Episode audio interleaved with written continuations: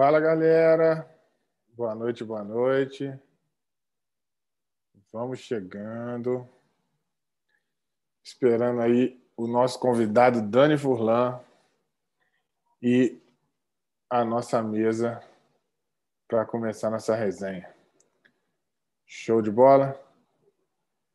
Quem já estiver entrando aí, se puder dar uma moral, compartilhar aí com, com os amigos, com quem gosta de uma resenha, quem gosta de falar de futebol. Dá essa moral pra gente, já deixa um likezinho maroto, vai dando aquela moralzinha, que aí a gente vai bater um papo bem legal. Quanto mais gente participando, melhor. Quem quiser mandar mensagem no chat, fica à vontade.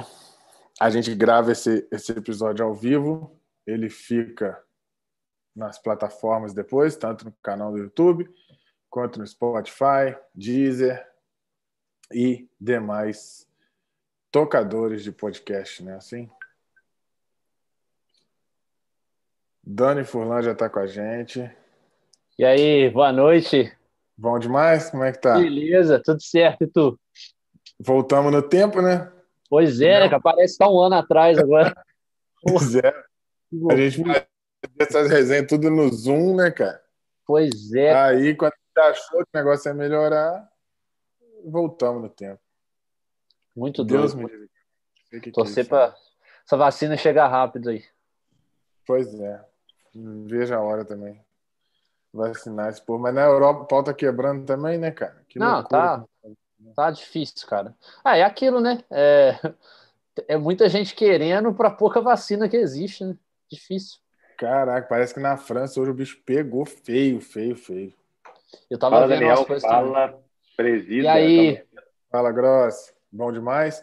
Gente, para começar, eu preciso comunicar que hoje a gente teve duas baixas aí, uma delas já comunicada previamente mais cedo, mas o Matheus foi uma baixa de última hora.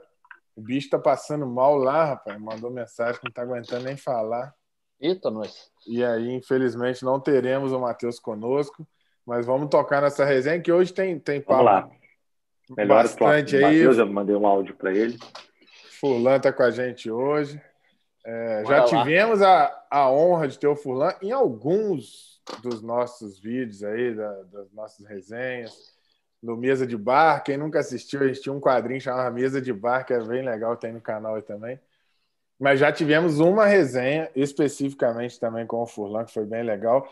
E se eu não estou enganado, foi mais ou menos no, nessa pegada que está rolando agora de paralisação de futebol, volta de futebol. Teve isso, não teve?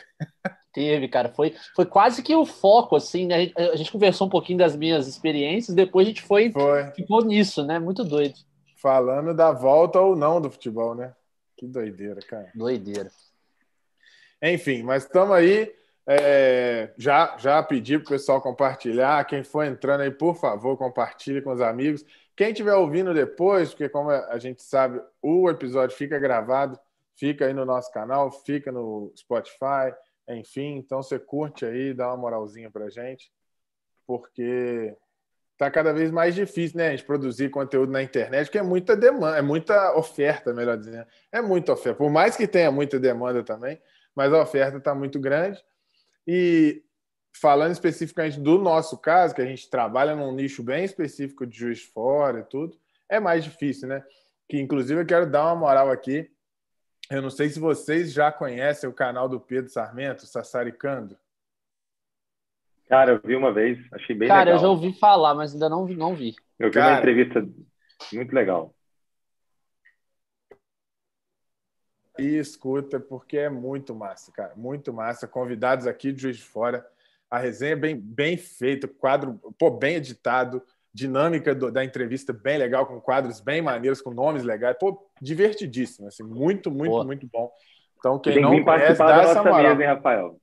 Ele, ele já teve uma vez, mas ele vai já voltar. Ele, já, ele, falou que vai, voltar, vai, voltar, vai voltar. Show. Vai. Boa. Muito bom. Gente, gente boa. E assim, ó, pode, pode escutar sem medo é bom dar moral para nossa galera aqui de Juiz de Fora. Né? Com, certeza, com certeza, Na terrinha tem muita coisa boa. Tem muita Show gente de boa. Show e aí, bola. galera, vamos dar aí as, as boas-vindas ao Furlan, né? É, acho que o, o, momento é um momento difícil, né? Porque o futebol tá parando de novo, tá nessa meio engorda, meio esquisita. mas fique aí à vontade para suas considerações iniciais, se apresentar rapidamente aí para quem estiver ouvindo e ainda não te conhecer. Dani Furlan. Valeu, Rafa. Obrigado, Grossi. Abraço. Todo mundo que está escutando, vendo a gente. Prazer sempre, né? Clube do Fute é acompanhei esse projeto desde o início, né, Rafa? Tô, tô é. acompanhando, é. fazendo parte, ainda bem, lisonjeado de fazer parte. Doido, assim, para a gente conseguir ter mais resenhas presenciais, né? Porque o momento, assim, está dificultando. Mas o jornalista, né? Tem algumas experiências aí com jornalismo esportivo, alguns anos trabalhando nisso. Nos últimos meses, digamos assim, pro último ano, meio que foquei em outros projetos de vida, sim, fui trabalhar na área de marketing e tudo mais, mas sempre também acompanhando é, participando das nossas resenhas aqui e acompanhando muito o futebol brasileiro também, internacional, que eu também gosto bastante. Show de bola, show de bola. Grossi. Bom, vamos lá, a gente vai começar a falar um pouquinho dos estaduais. O Carioca teve rodada no fim de semana, começou na sexta-feira com o jogo do Flamengo, né? A gente teve o Vasco, na verdade, jogando na quinta pela Copa do Brasil, e aí na sexta iniciou a rodada do Carioca, que terminou ontem com o clássico, né? Nem parece, mas teve clássico ontem, gente. é, os dois clássicos, é o Mineiro e o Carioca, né, cara? Vocês acompanharam a rodada do, do Carioca toda, viram Sim. o jogo do Flamengo, primeiro jogo do Flamengo com o time um pouco mais encorpado, né? Ainda não é o uhum. time titular, mas a gente já tinha figuras ali, né? O goleiro, que, que terminou o ano como titular, né? A gente já teve o René, que sempre figura ali, joga, né? É, é, a dupla de zaga já foi uma dupla não mais de meninos, como vinha sendo, né? Então a gente uhum. teve a uhum. estreia do Bruno Viana, tivemos o Léo Pereira voltando a jogar, né? Que é um ativo do clube que muita gente acha que tem que, pô, manda ele de graça para algum lugar, mas não é assim, não pode ser assim, né? É, pode, e na frente a gente teve o Vitinho e o Pedro, né? É, que, que vocês acharam? Né? Ah, o Michel já estava jogando. já estava jogando. Hoje eu vi um, um vídeo fantástico, cara do comparativo do Michael com o Cristiano Ronaldo? Já ah, viu? eu vi, eu vi. vi não, cara. cara, é brincadeira. É... Brasileiro é foda. Enfim, mas fala aí, o que, que vocês lá, acharam do, dessa estreia? O Pedro com muitas chances, mas perdendo muitos gols, né? Acho que é. Vamos considerar uma estreia do elenco principal, algo parecido com isso? foi bem o que a gente vinha tendo na temporada 2020, que é controle do jogo, muita chance criada, muito gol perdido. É, também acho que foi isso, Rafa. Eu, a minha impressão foi exatamente essa. Estava vendo um Flamengo que tem muito mais posse de bola, cria muito mais chances com o adversário, mas não consegue fazer gol. Nesse caso, conseguiu, claro, porque o time do Resende é muito inferior, né? Mas no, é o que vinha acontecendo no Brasileirão, não conseguia, né? Perde muita chance. Mas, assim, pontos positivos. Eu gosto muito do Bruno Viana e acho que foi bem, acho que foi uma estreia. Claro, né? Também não tem, não tem uma, dificuldade, não testado, uma, né? é, não é um teste assim para ele, mas, mas é, a saída de bola dele é muito boa, né? Muito boa, muito boa. E ainda com o João Gomes, né, cara? Você faz uma, uma junção ali muito interessante de saída de bola que o Flamengo tem a, tende a ganhar muito com esses dois jogadores. É, mas assim, acho que foi uma estreia interessante para ele, acho que vai criando confiança, obviamente. Agora, o Pedro, cara, é, é, engraçado, né? Porque ano passado, pelo menos no início do ano, o Pedro era o cara que quase não perdia gol, se parar pensar, né? A bola chegava e ele pois metia é. para dentro.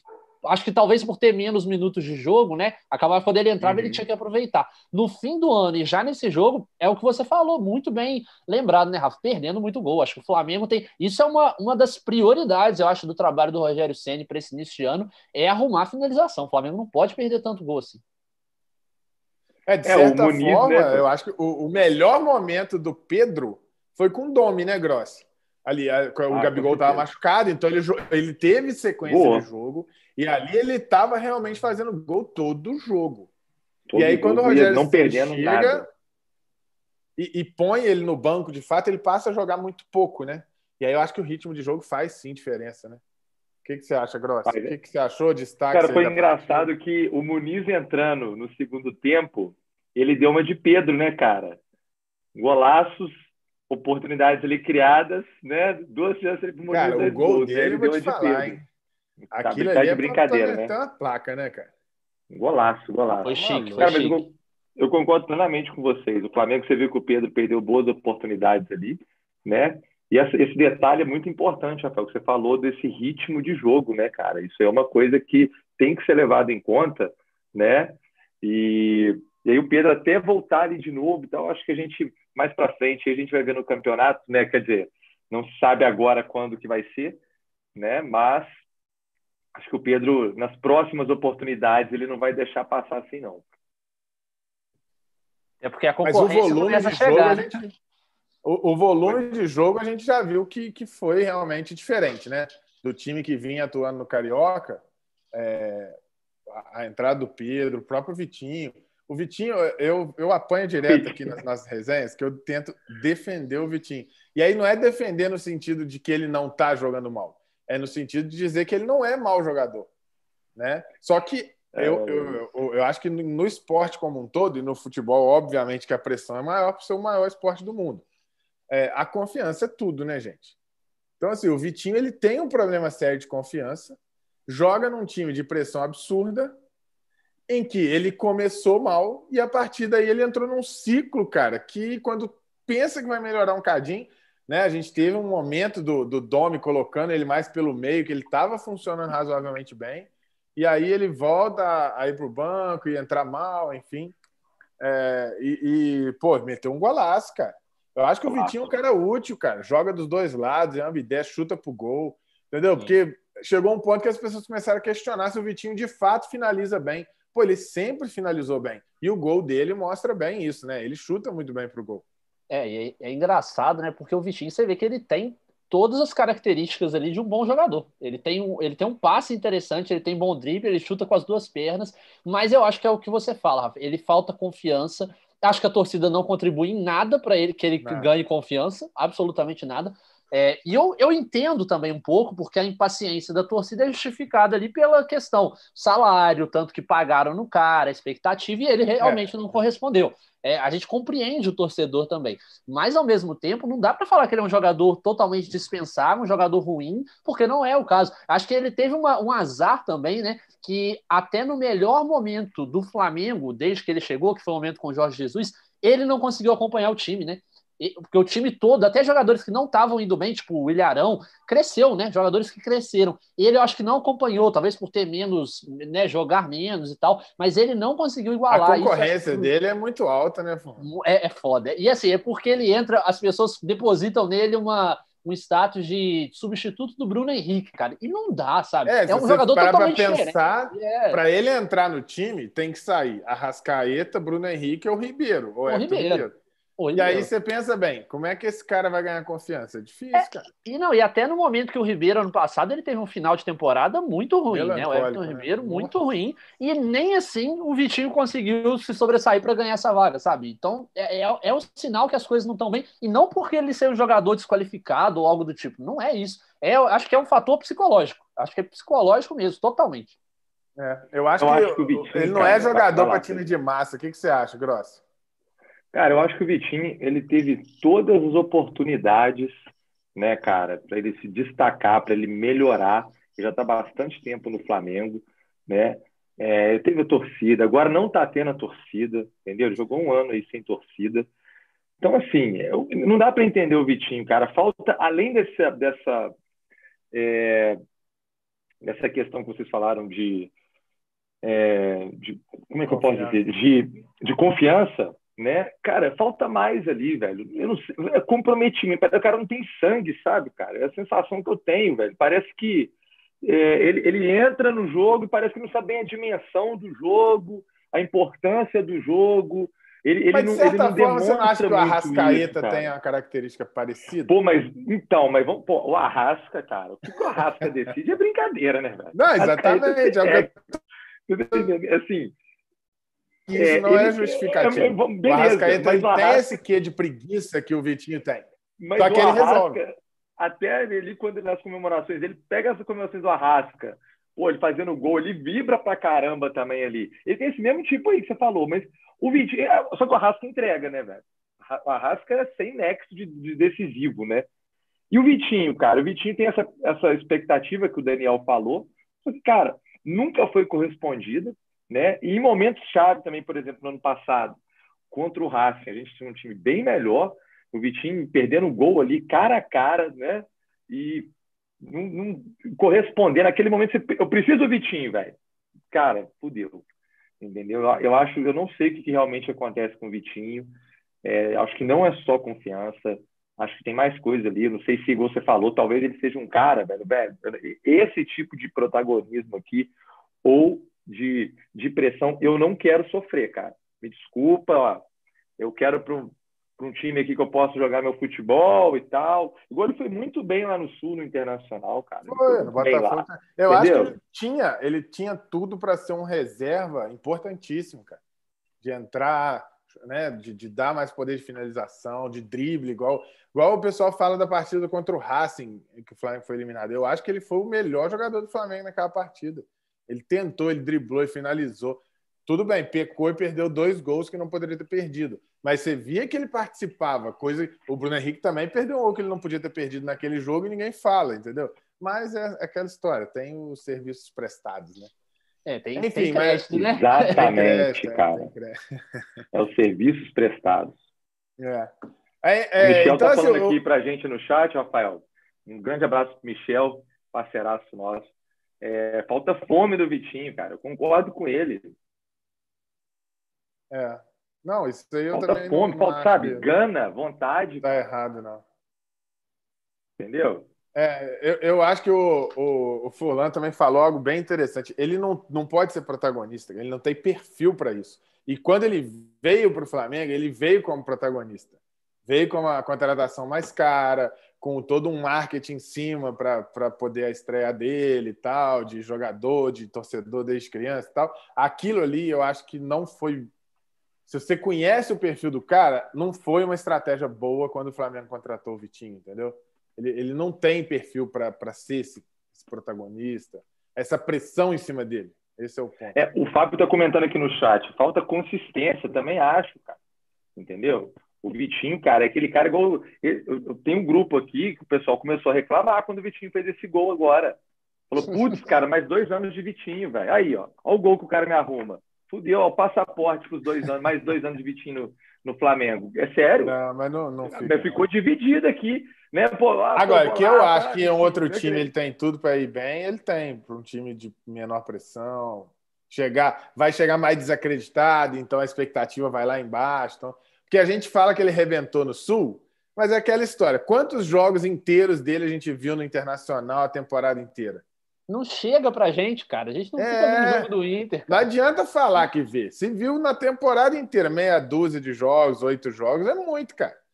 Entendeu? Aí a gente vê o quê? É os gols, não sei o quê. E aí num time mais certinho e coletivo ali, ele deve ter feito na temporada uns 10 gols. No Flamengo ele faz meia dúzia, oito sendo reserva. Entendeu? Então é, é trazendo... a questão é a expectativa.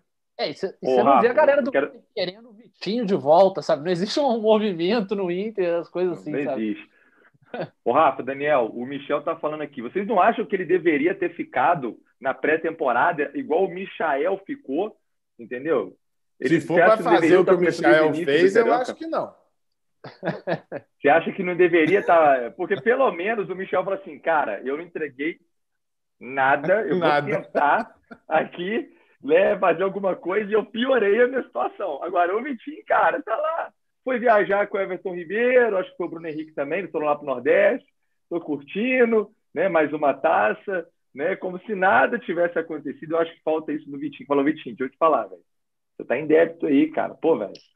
É, dá uma corrida aí pra galera aí, pô, mostra, mostra que você. Ô, gente, eu quero aqui, eu não vou sair de férias, não, eu vou ficar aqui. Posso ficar nesse, nesse início desse carioca aqui com a, com, com a molecada? Entendeu? Acho que falta, pô, falta isso, cara.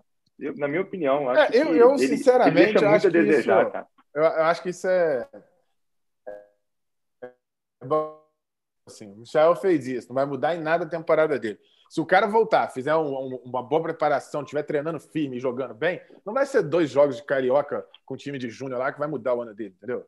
Acho que isso é. Isso Mas é, talvez não é, é jogar para torcida. É jogar para torcida. Mas, por exemplo, o Muniz. O Michel perdeu confiança, cara. Esse é o ponto. O cara voltar. Não era hora de recuperar ali? Talvez? Então, mas é, é o que eu tô falando. Em dois jogos não vai mudar, Gross. Entendeu? O Michel tá sem julgar de, é, um jogo inteiro há quanto tempo? Nem sei. Aí o cara acaba a temporada, tem uma semana, dez dias lá, não sei, de intervalo, volta, vai jogar um jogo inteiro com um time desentrosado, de moleque, Qual a chance de sucesso nisso? É muito baixa, tanto que não deu. Entendeu? Então, ao invés de aumentar a confiança, eu acho que até diminui essa confiança. Não sei o que vocês acham. Ô, Presídio, eu acho só para a gente fechar esse assunto, eu acho que o Muniz soube aproveitar muito bem isso, cara. Entendeu? Não, é, mas lado, é, o Muniz é, sobre aquele gol dele agora é gol de cara confiante, meu amigo. Pô, mas a situação Entendeu? é totalmente diferente. O Muniz é da molecada, é jogador da base, é jogador que sabe que é, é, o que o papel dele no elenco é um papel totalmente de, de coadjuvante figurante praticamente, entendeu? Pressão zero, cria da Gávea.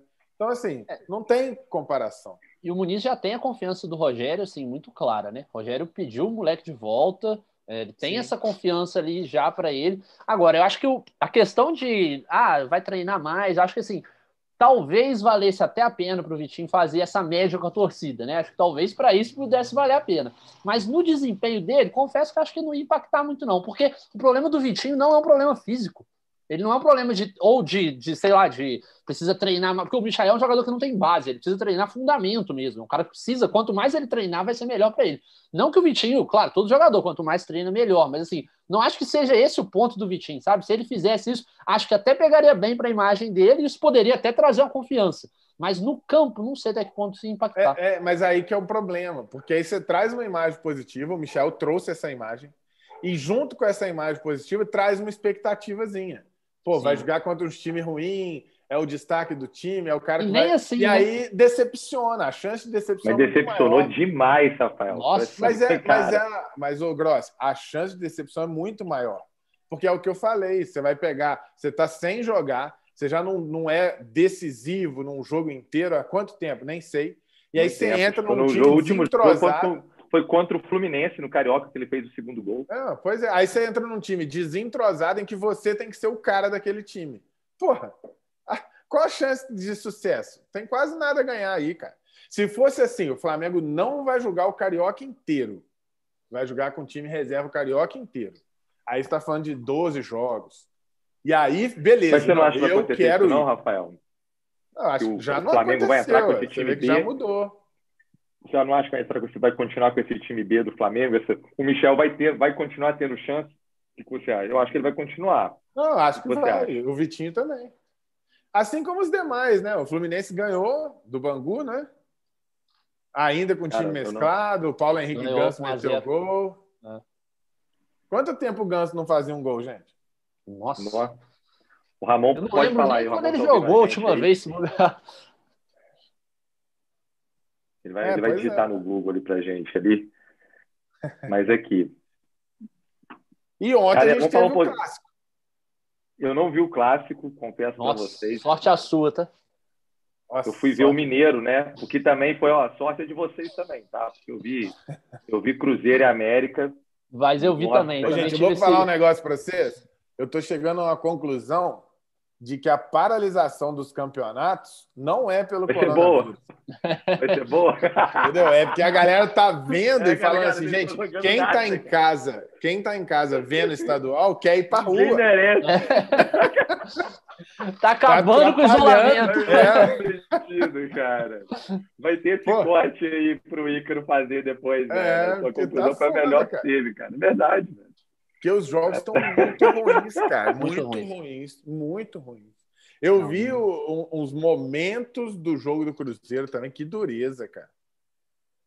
Ô, gente, o Cruzeiro conseguiu piorar o time da temporada passada. Sim. É bizarro. Eu, eu não sei, assim, eu já vi, conversei com alguns amigos cruzeirenses, já estão revoltados com, com o treinador novo, já estão assim, acho que já esgotaram a paciência de vez, mas não acho que seja um problema só de treinador. O elenco é muito ruim, gente. É muito. O time, o time do Cruzeiro é uma coisa assustadora. Cara, assustadora. e é muita pressão em cima para um time muito. muito fraco, cara. Muito. Se você muito. pegar aquele elenco ali, botar uma camisa do Náutico, uma camisa do, um CRB da vida, eu acho que vai jogar ali a Série B e pode até ficar ali no meio termo. Mas quando Sim. você põe a camisa do Cruzeiro, cara, muda tudo. Não, muda o América tudo. ontem cara, engoliu o Cruzeiro, cara. Engoliu, velho. Engoliu assim, o Cruzeiro. É, é inacreditável como é que tá o time do Cruzeiro. É inacreditável, velho. Acho que nem o mais pessimista do Cruzeirense fala assim, cara, meu time não é possível que ele vai ser. Deu, tá dando, deu muito ruim aquela diretoria anterior, mas Cara, é assustador. O Cruzeiro, cara, o Cruzeiro não criou nada. Cara. O Cruzeiro não criou absolutamente nada no jogo. Nada. Que loucura. O chute a gol que deu foi um chute assim. Um, o cara chutou de esquerda ali, o goleiro encaixou tranquilo, cara. Entendeu? Então, assim, fora taticamente o América não deixou o Cruzeiro jogar. Né? Então, assim, é bem preocupante a situação do Cruzeiro. Sabe? E a gente analisando esse, esse pouco, né? O recorte é muito pequeno né? Os, os estaduais tiveram aí, em média quatro rodadas, na média. Né? Acho que o Paulista começou uma semana antes, se não me engano. Então deve estar entre a quarta e a quinta rodada, dependendo do campeonato que a gente for avaliar. Né? É, assim, dentro desse momento inicial, é, dos times, vamos pensar os times, os 12 grandes, né? É, como que a gente consegue ver esse cenário? Vamos pensar aí primeiro nos cariocas, né? A gente teve uma temporada 2020 com o Flamengo, foi campeão brasileiro, mesmo não agradando de modo geral, é, é, pela expectativa criada. Então, acho que é bem interessante fazer esse alinhamento de expectativa. O que, que a torcida espera do Flamengo esse ano versus o que, que o Flamengo tende a entregar pelo que a gente tem visto aí. O Fluminense, que já é o contrário, a expectativa era baixa e entregou mais do que o pessoal esperava. E Vasco e Botafogo que caíram para a segunda divisão e vão ter uma tarefa difícil. Né? Como é que você avalia esse cenário aí, Furlan? Cara, eu acho que assim, o Flamengo, eu acho que é mais uma temporada. Eu acho que mais uma temporada não, acho que volta a ser uma temporada de pé no chão. Porque eu acho que o desempenho da temporada passada não agrada muito, apesar de ser uma temporada extremamente vitoriosa. Acho que isso é importante ressaltar, né? O Flamengo, muita gente critica, mas o Flamengo, querendo ou não, levou quatro taças para casa. É, levou a Supercopa, levou a Recopa, o Carioca e o Brasileiro. Então, assim, é uma temporada muito vitoriosa, porém, eu acho que tem um fator aí que gera uma desconfiança, que é o desempenho. desempenho Se fosse em 2018 essa, essa, esse resultado aí. Nossa senhora, a torcida estava comemorando até hoje. Que já. isso, meu amigo. O isolamento social agora, tinha acabado de vez já na, naquela. É engraçado, né, cara? Expectativa é tudo mesmo. É. Então, mas eu acho que essa temporada tem alguns pontos para botar o pé no chão de novo do Flamengo, por quê? É um time que eu não acho que o Flamengo vai. E a diretoria está deixando isso cada vez mais claro. Não vai fazer loucura de contratação. Então, não imagino um elenco reforçado demais. Acho que vão ser contratações bem pontuais. É... Então, assim, o elenco vai ser ainda um elenco muito forte brigando ainda ali para ser o mais forte do Brasil, sem dúvida, se não, é, se, se já não for disparado ainda, continuar nesse posto, mas acho que é pé no chão muito por isso, e muito porque acho que os adversários tendem a ficar mais fortes, né? Você vê o Atlético Mineiro se reforçando mais e mais, o próprio Palmeiras também tentado fazer algumas movimentações ali no mercado, vende uma Libertadores, então assim, acho que o desempenho que não foi tão satisfatório, né? Junto com essa questão de que não vai ter muitos reforços, Acho que isso pesa para o torcedor do Flamengo colocar o pé no chão, mas não quer dizer que o Flamengo não vai brigar por nada, não é isso, né? O Flamengo entra forte na Libertadores, entra forte no Brasileiro, entra forte em todas, mas não acho que chega com o mesmo sentimento de 2019 para 2020, né? Que era o Flamengo é favorito, tem que ganhar tudo, se não ganhar tudo é um absurdo. Acho que agora é, o cenário mudou um pouco, né? Pelo menos tratando do Flamengo. Concordo agora, com o Daniel nesse ponto aí. Agora, Fluminense, eu acho que o Fluminense também é uma temporada outra temporada de pé no chão, porque mas será que a expectativa criou, é, cresceu, Furlan, e isso ah. pode gerar decepção? No Fluminense, você disse?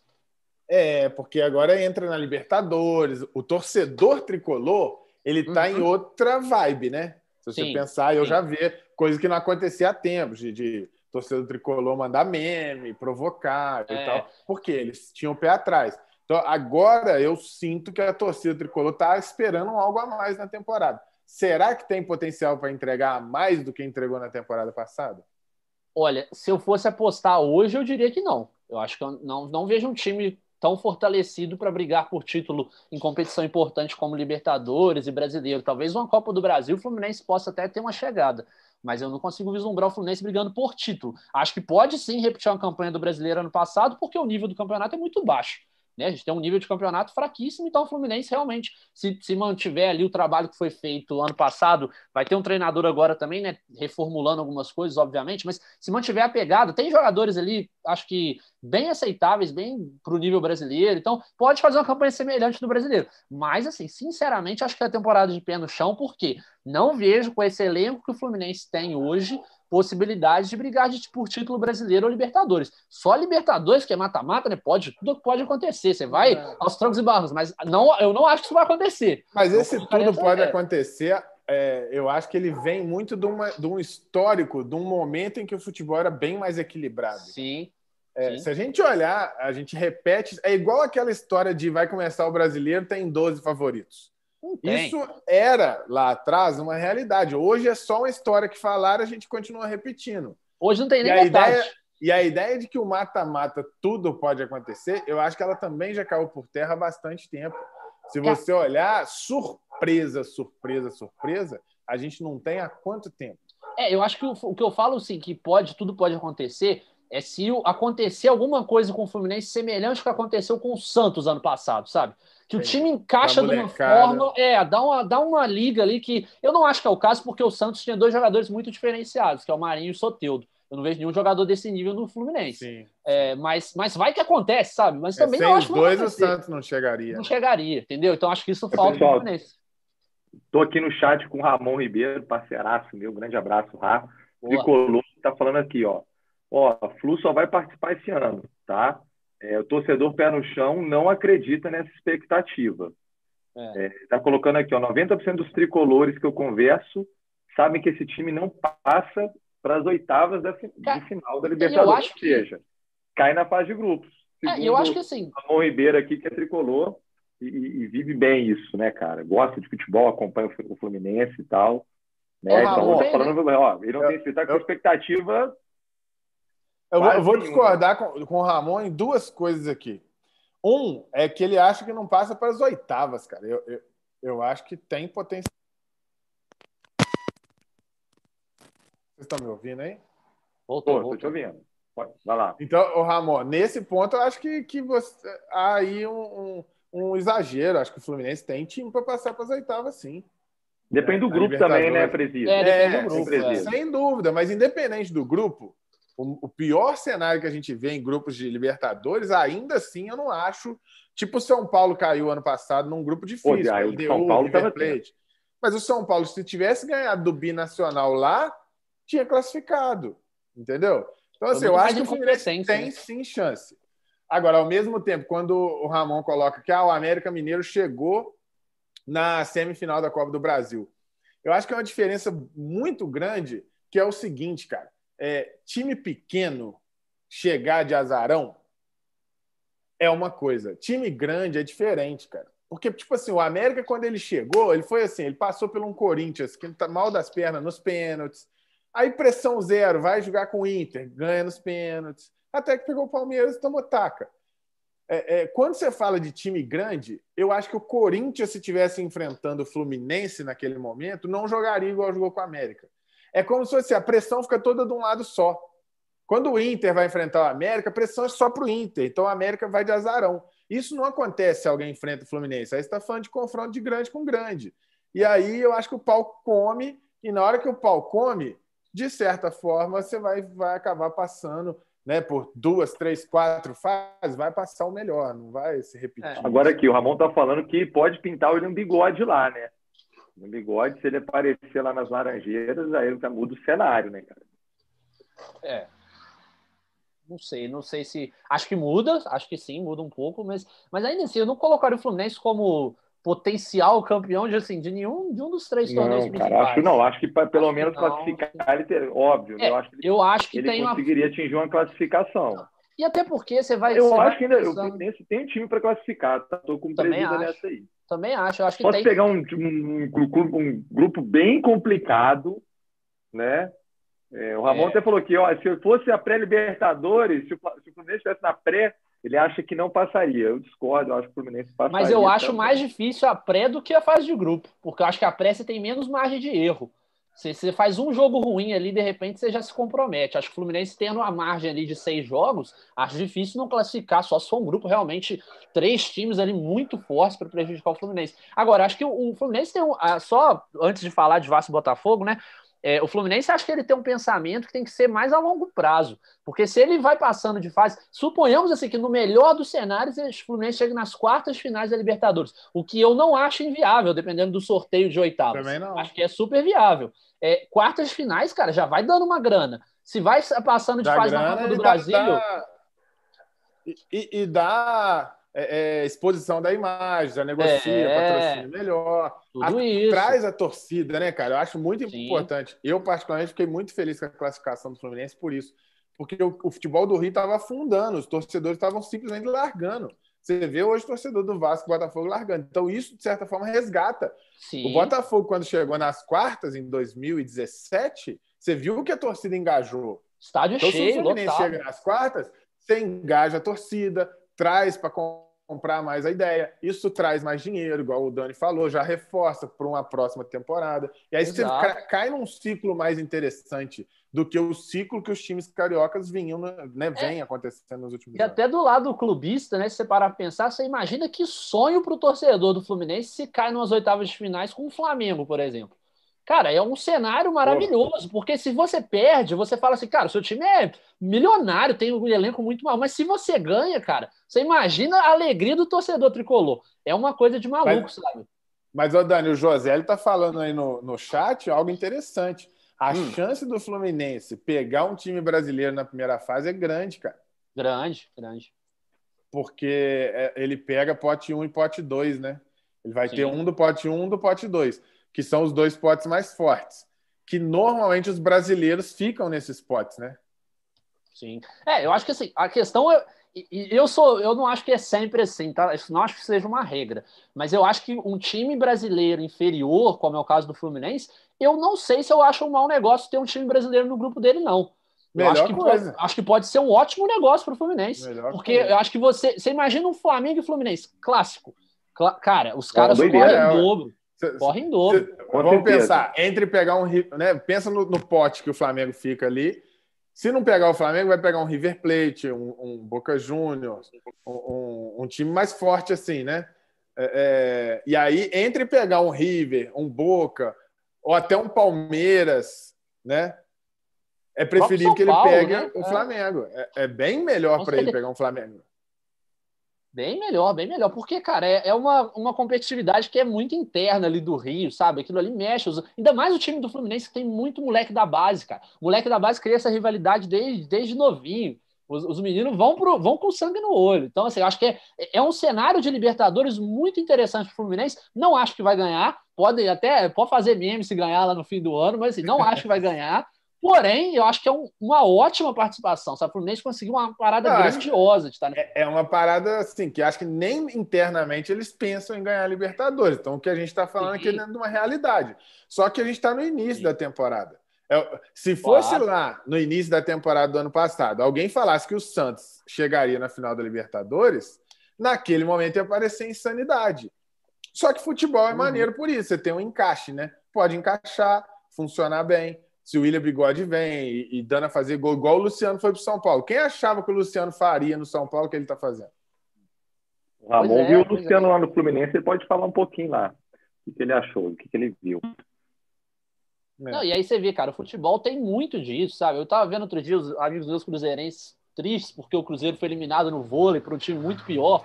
É, eu não acompanho tanto o vôlei, mas e aí eles falam, nossa, tantos anos, tantos anos que eu não vi um time mais forte no vôlei ser eliminado por um time Ah, mais é fraco. Eu falei, "Ih, cara, engraçado, agora é ô, Daniel. futebol, cara. Isso aí acontece sogro, sempre. é- O meu sogro Agora, ele é muito, antes da gente falar de. Vasco e Botafogo, Gross, antes de falar Rapidinho, de Vasco rapidinho, só Botafogo, lembrar um parênteses aqui, ó. Meu sogro estava falando que o técnico lá do vôlei é, saiu agora do Cruzeiro e estava triste lá, cara. O Cruzeirense ele vai ter que recorrer a isso aí, cara. Com É, todo respeito ao Cruzeiro, né, o maior campeão da outro, Copa né? do Brasil, mas ó, me dá um vôlei ali, alguma coisa assim, porque, cara, tá difícil. Fala aí, presidente. Então, eu, eu quero aproveitar isso. É, pra- deixa o Vasco e o Botafogo para daqui uns minutinhos. Vamos falar do Atlético, que aí a gente Vamos. depois vai num contexto de Boa. Vasco, Botafogo e Cruzeiro junto, que vão disputar o mesmo torneio para fazer uma avaliação dos três. Então, rapidamente, Boa. como que vocês avaliam o Atlético em termos de expectativa para essa temporada? aí? Pelos jogos que a gente viu até aqui. Cara, eu acho, Fala, que, acho- eu acho que é um time muito que se reforçou bastante, né? É, apesar de eu não ser, igual viu o pessoal falando, nossa, o Hulk no Atlético. Eu não sou, não acho que é uma coisa de outro mundo, nada disso. Horroroso. É, jogador, jogador super, super mediano. Jogador de bunda grande, Dani. Ô, Dani, É. jogador de bunda grande, nenhum joga bola, mano. Não nenhum dá, mano. joga bola. Não dá, cara. Então, assim, eu acho que é- isso é lenda de pelada, porque tem pelada que sempre tem um lá com a bunda grande que chega, joga pra caramba, os caras É, falam, nossa, joga va- porra. valendo. Mas, mas, enfim, eu acho que o, o Hulk, por exemplo, não acho que seja um grande reforço, mas o time soube se reforçar, tá com grana ali, mas eu acho que tem alguns pontos. Eu acho que o, o time do Atlético, ele, pensando, do- por exemplo, do ponto de vista do Campeonato Brasileiro, tem um problema que é o mesmo problema que o Internacional sofre. É muito tempo sem ganhar. Isso a gente fala assim, ah, eu já vi A comentarista, fila Rafa, pesa. é, Rafa, você, você vê, você acompanha o programa esportivo, você sabe, o comentarista esportivo chega e fala assim, mas isso não tem nada a ver, porque isso aí, os jogadores nunca estiveram no Atlético, eles não sentem o peso. Cara, mas o torcedor Sente sente, isso passa, cara. É só olhar o. São Paulo ano passado, gente. Essa temporada É, perdeu um e- campeonato que estava na mão dele. Por quê, vocês acham? Não, e olha o tanto de tempo que o Atlético e o Inter não ganham, e olha o tempo que o São Paulo não ganha, muito menos que o São Paulo não ganha, e já pesou. Você imagina para um time que está aí há, sei lá, 50 anos, 40 e Mas, tantos eu, mas anos, eu né? acho que o peso do São Paulo é maior que o do Atlético. Ah, eu também acho que é. Porque Você o acha? Atlético, querendo ou não, ganhou a Libertadores e a Copa do É Brasil verdade, é há verdade. pouco tempo. Agora, o São Paulo Foi tem 14, aquela 15, Sul-Americana que eu, particularmente, desconsidero, acho um torneio de merda. E além de ser um torneio de merda, ganhou do jeito que ganhou, que foi esquisito, né? O jogo não acabou, foi aquela Foi. bagunça. Então, assim, se você pensar título que a torcida do São Paulo comemorou, se que foi 2008, cara. É, Pro foi- nível da torcida do São Paulo, que se acostumou a ganhar rotineiramente, eu acho que é, a pressão é maior. O que o atleticano já passou, eu acho que nesse momento a barriga do atleticano tá cheia, Faz por sentido. incrível que pareça. Faz sentido. Não tem muito tempo, né? Separando para pensar em título em geral, né? Ganhou É. a Copa do Brasil também, teve uma. Ganhou a Se você Copa do Brasil em 2015. É, é. 14 Foi foi 13 e Libertadores, 14. não é isso? Não, não, 13 Libertadores, 14 a Copa do Ah, Brasil. isso, 13, Se isso. você isso aí, pensar 14. antes de 13, cara, antes de 13 o Atlético tinha, sei lá, 40, 50 anos sem ganhar nada. Verdade. Por aí. Agora, eu acho que o 40 Atlético poucos, contratou um cara que é muito diferenciado, que é o tal do Nath Fernandes. Acho que é um jogador Ó, que. jogou muito, tá? Ó, Estreia comeu a bola, né? doideira último do cara. Eu jogo. vi o jogo. Comeu a bola. Um Então, assim, gol, uma assistência e um pênalti sofrido. Participou É. dos três gols do Atlético. Todos, Ele é muito todos bom os três ele jogador. teve participação direta. muito bom jogador. Achei um- Ele é bom acho de que bola. Acho que é o, foi talvez, talvez não, acho que com certeza o maior reforço do futebol brasileiro até o momento, é, nessa temporada. Mas é aquilo, né? Um jogador só não, não resolve também, não, né? Tem que ver como é que o Cuca vai, vai montar esse time. Acho que isso também é uma mas parada um time que já tinha um elenco razoável, acho Sim, que aí sim. sim. faz toda a diferença. Principalmente faz. por ser um meia, né? Aquele cara que participa É. muito do jogo, num time que já era acertadinho, que tem um Keno que é muito bom, é muito habilidoso. Eu realmente ainda acho que falta um atacante. Eles estão acreditando que o Hulk vai ser esse cara. O Hulk não é esse cara. Não é, não é. Não, e Eu, assim, eu o- acho que para ser o time.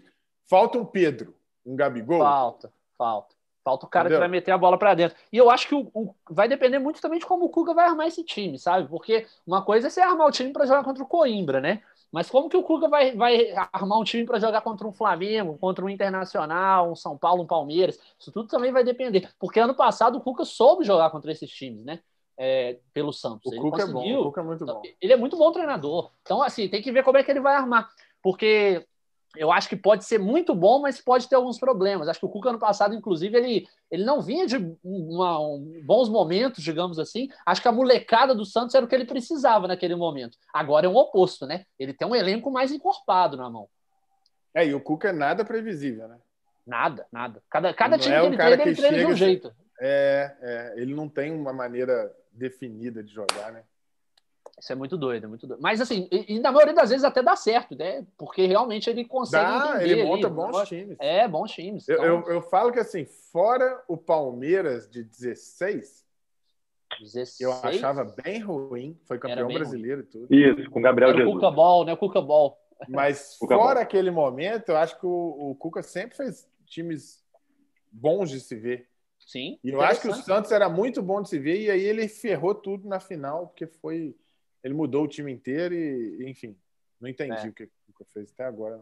Não- nem ele deve ter entendido. Aquele é um jogo para se esquecer, né? Quem viu aquele jogo queria esquecer, porque que coisa horrível. Pois é, e, e, eu acho que assim, assim como o Flamengo, o Atlético, se o segundo semestre tiver retorno de torcida, eu acho que faz toda a diferença. Né? Faz. Michel falou e agora, vocês viram? Pesa. O, o Atlético sente muita falta do, do, da torcida. Assim, todos os times sentem. Mas tem aqueles times de massa, né? O Atlético é o time de massa. O Atlético é o time Sim. que mobiliza pra caramba. E eu acho que se a torcida volta para o Atlético, faz muita diferença. É, eu acho que tem uma trinca de times ali que sofrem muito com a ausência, que é Flamengo, Atlético e Corinthians. Eu acho que os três Sim. times pesam muito assim a ausência do torcedor. Atlético sabe? Paranaense também, impressionante. Atlético Paranaense. A gente, ach, a gente achava que era o gramado, mas a pandemia mostrou que é a torcida, né, cara? É. Como o aproveitamento é, deles cara. caiu em casa sem torcida. Pô, mas aqui, eu já assisti um jogo lá na Arena, meu amigo. Você tá maluco, cara. Aquela a Arena é muito engraçado, parece um caixotão no meio de Curitiba. e é um barulho infernal, cara. Infernal. E a torcida Entendeu? deles é engajada pra caramba. É. E o tempo todo, torcida empurrando, e como o estádio é fechado, né? Cara, pode abrir o teto e tudo mais, mas geralmente jogam fechado, o teto, cara, é um barulho assim, loucura, velho. É loucura. Sim, a, a torcida ali faz muita diferença. É. É, então a gente então concorda que a gente tem Flamengo e Atlético brigando por título de fato. Né? A gente tem um Fluminense querendo dar uma consolidada na, na boa temporada que eles fizeram, né? Exato, exato. E aí a gente vem para analisar o que, que a gente espera de Vasco, Botafogo e Cruzeiro nesse ano, gente. Cara, difícil, difícil. Eu, eu realmente assim, eu vejo o Cruzeiro um pouco abaixo dos outros dois. Acho que do ponto de vista de elenco, de futebol apresentado assim nos últimos tempos todos, digamos assim, é, acho que o Cruzeiro é um time que tende a passar mais aperto do que Vasco e Botafogo na temporada. E assim, quando eu digo temporada, eu digo Série B. Não consigo vislumbrar nenhum dos três chegando numa Copa do Brasil. Acho que isso aí é, é sonho que torcedor pode se alimentar, pode ter, tem que ter, mas que se você parar para pensar, não tem o menor sentido. Acho que nenhum dos três times tem uma força para chegar em Copa do Brasil, brigar por título, mas né, pode acontecer, quem sabe, né? É, talvez ali possam brigar no estadual, também não acredito. Acho que não, não, não tem time nem para ganhar ali de Flamengo e Atlético, né? Respectivamente, ali Botafogo, Vasco e Cruzeiro. Mas acho que na Série B, eu acho que o Botafogo e o Vasco entram para brigar para subir. Acho que vão ser times que, com as peças que ficaram, com outros que chegam, acho que tem times interessantes que podem render alguma coisa na Série B. Não acho que vai ser fácil, igual alguns anos atrás, né? Time de Série A caía ia voltar campeão, no máximo ali na segunda colocação, né? Era uma coisa quase que certa. O time grande cai, vai voltar e vai voltar bem. Não acho e que vai ser isso. A pressão no Cruzeiro é maior por conta disso. Né? Exato. Né? Muito, eu acho, cara, muito. Acho que é muito maior porque já está um ano, tem um elenco pior eu acho que é verdade, vai ser, piorou, vai. Cara. Piorou o elenco. Piorou. piorou, Daniel. Piorou. piorou. Então, assim, eu acho a situação do Cruzeiro muito delicada. Se fosse hoje para você falar, pô, Dani, você acha que o Cruzeiro vai subir? Você crava que o Cruzeiro sobe? Eu apostaria que não sobe. É, não acho que cai também. Acho que também aí é demais pensar que vai para a Série C. Não acho que vai. Mas eu não apostaria no Cruzeiro subindo. Botafogo e Vasco eu apostaria. Eu colocaria os dois ali. Acho que os dois voltam. É, também apertado. Não acho que, se bobear, nenhum dos dois volta como campeão também mas eu acho que eles têm uma perspectiva melhor do que a do Cruzeiro. Eu acho que eu, o Vasco eu... volta. O Botafogo eu tenho dúvida. Que o Vasco volta. É, eu não o cravo nenhum dos dois, se não, não mudar isso aí. Eu, eu acho que o ponto é, é ainda é bem cedo a gente analisar time por time, né? Uhum, Mas o ponto claro. mais importante que eu acho é que eles vão meio que se canibalizar ali, né? Eu acho que ter três gigantes na Série B faz com que a missão individual de cada um deles se torne muito difícil, a pressão fica muito grande. Então, eu acredito que assim, o, o, que eu se tivesse que apostar em algo, eu não sei quem sobe, quem não sobe, mas eu acho que é muito provável que não subam os três. Esse Também é o acho. Ponto. Esse Você é acha que os três não sobem? Acho muito que pouco que o chat tá provável. Tá falando aí? Acho muito pouco provável, por quê? Porque é o que eu falei, a pressão é muito grande. Então, você conseguir. Que aí é trabalhar com o mundo ideal, entendeu? É você pegar todos os times que estão acostumados a jogar a Série B lá e eles todos sobrar uma vaga para eles. Eu acho isso muito difícil de acontecer. A tendência de a pressão em cima do Cruzeiro, por exemplo, surtir efeito. Um Botafogo que está numa situação muito difícil financeira. O Vasco que tem uma torcida muito grande, pressão grande, entendeu? Então, assim, eu acho que tem muita coisa para acontecer.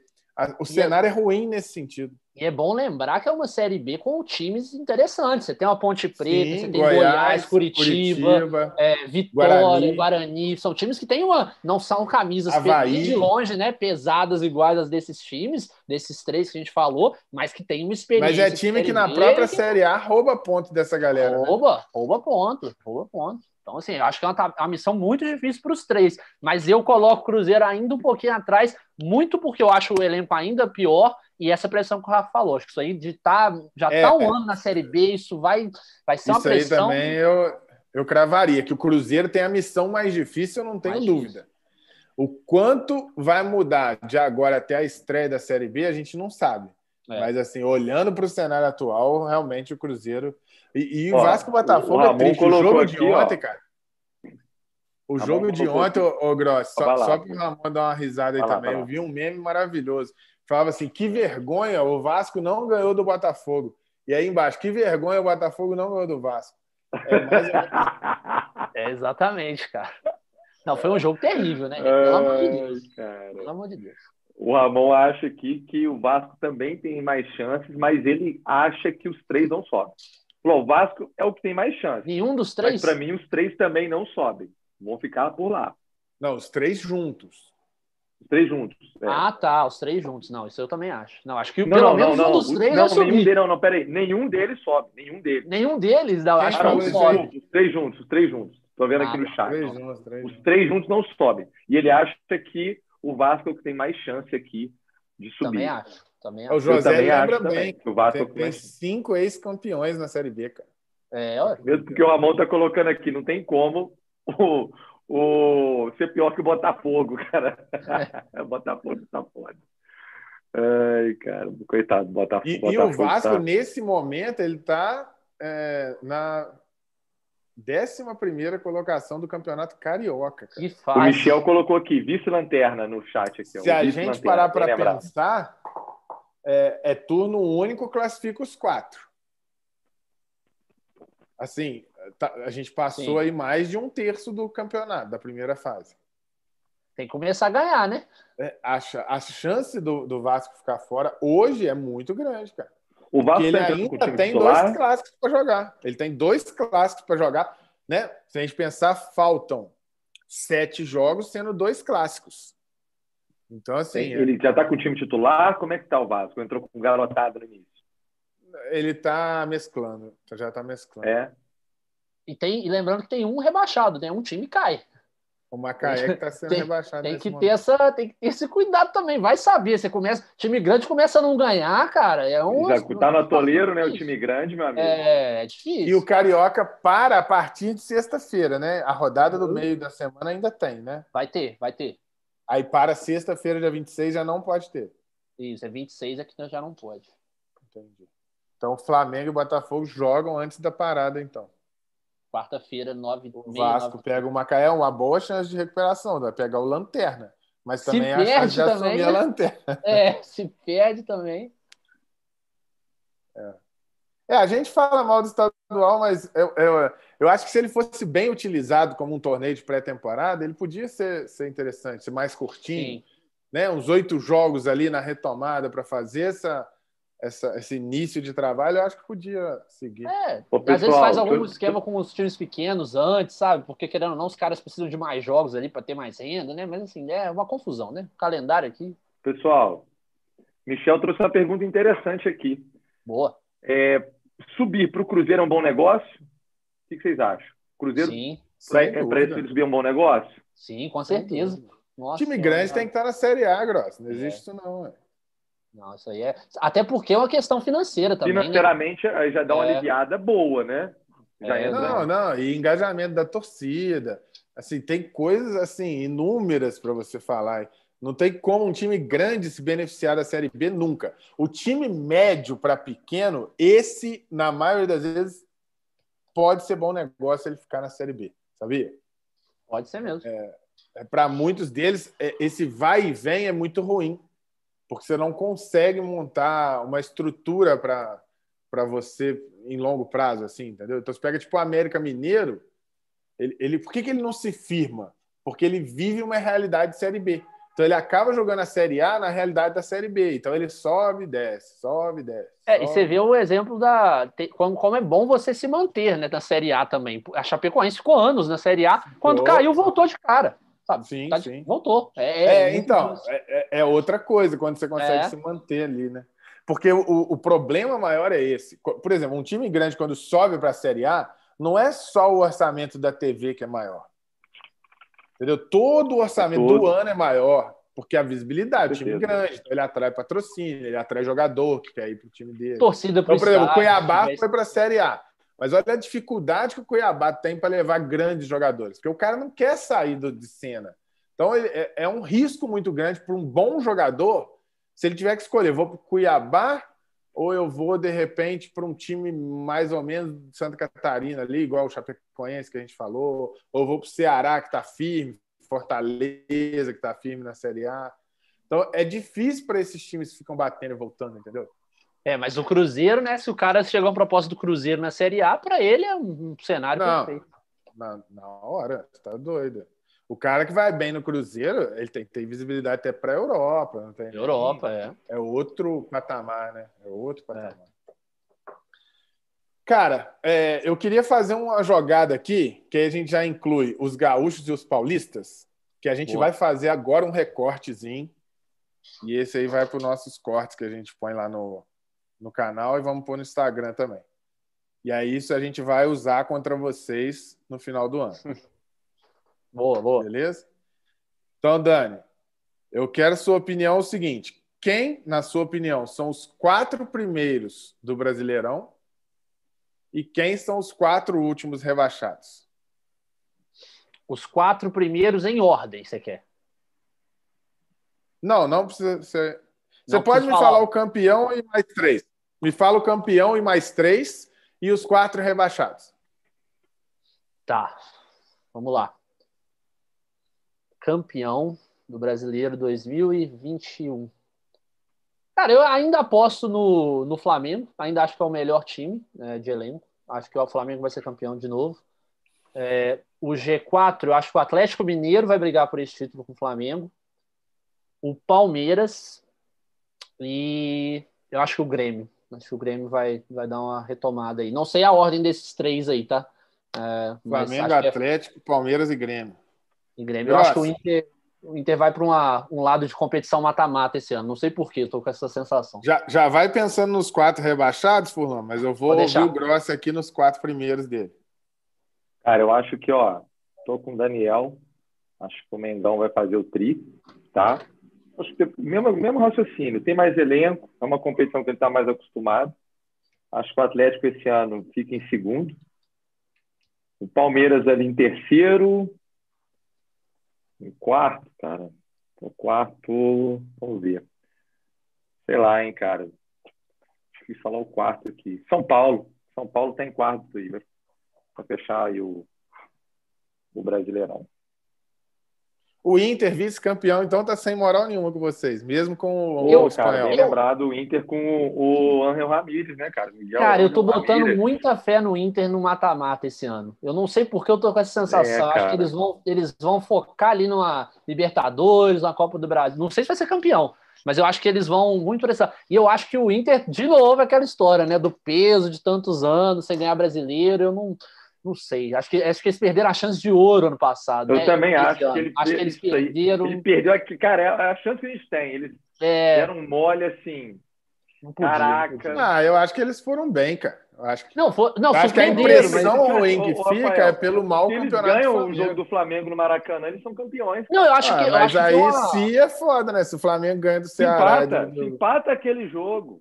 Não, eu acho que foi um campeão Agora, muito ele mas, bom. pô, ele Mas, entrou mas pra ô, Grosso, o, o Inter ganhar do Flamengo no Maracanã não é uma. Que seja empatar. Não. É uma missão É difícil, cara. complicado, mas olha só como é que já estava andando o jogo. 1x0 Inter ali, um pênalti bobo. O time do Inter tinha qualidade, cara. É, eu, eu acho acho que eles não- entraram com espírito muito de, de empate, tá ótimo e tudo É. mais.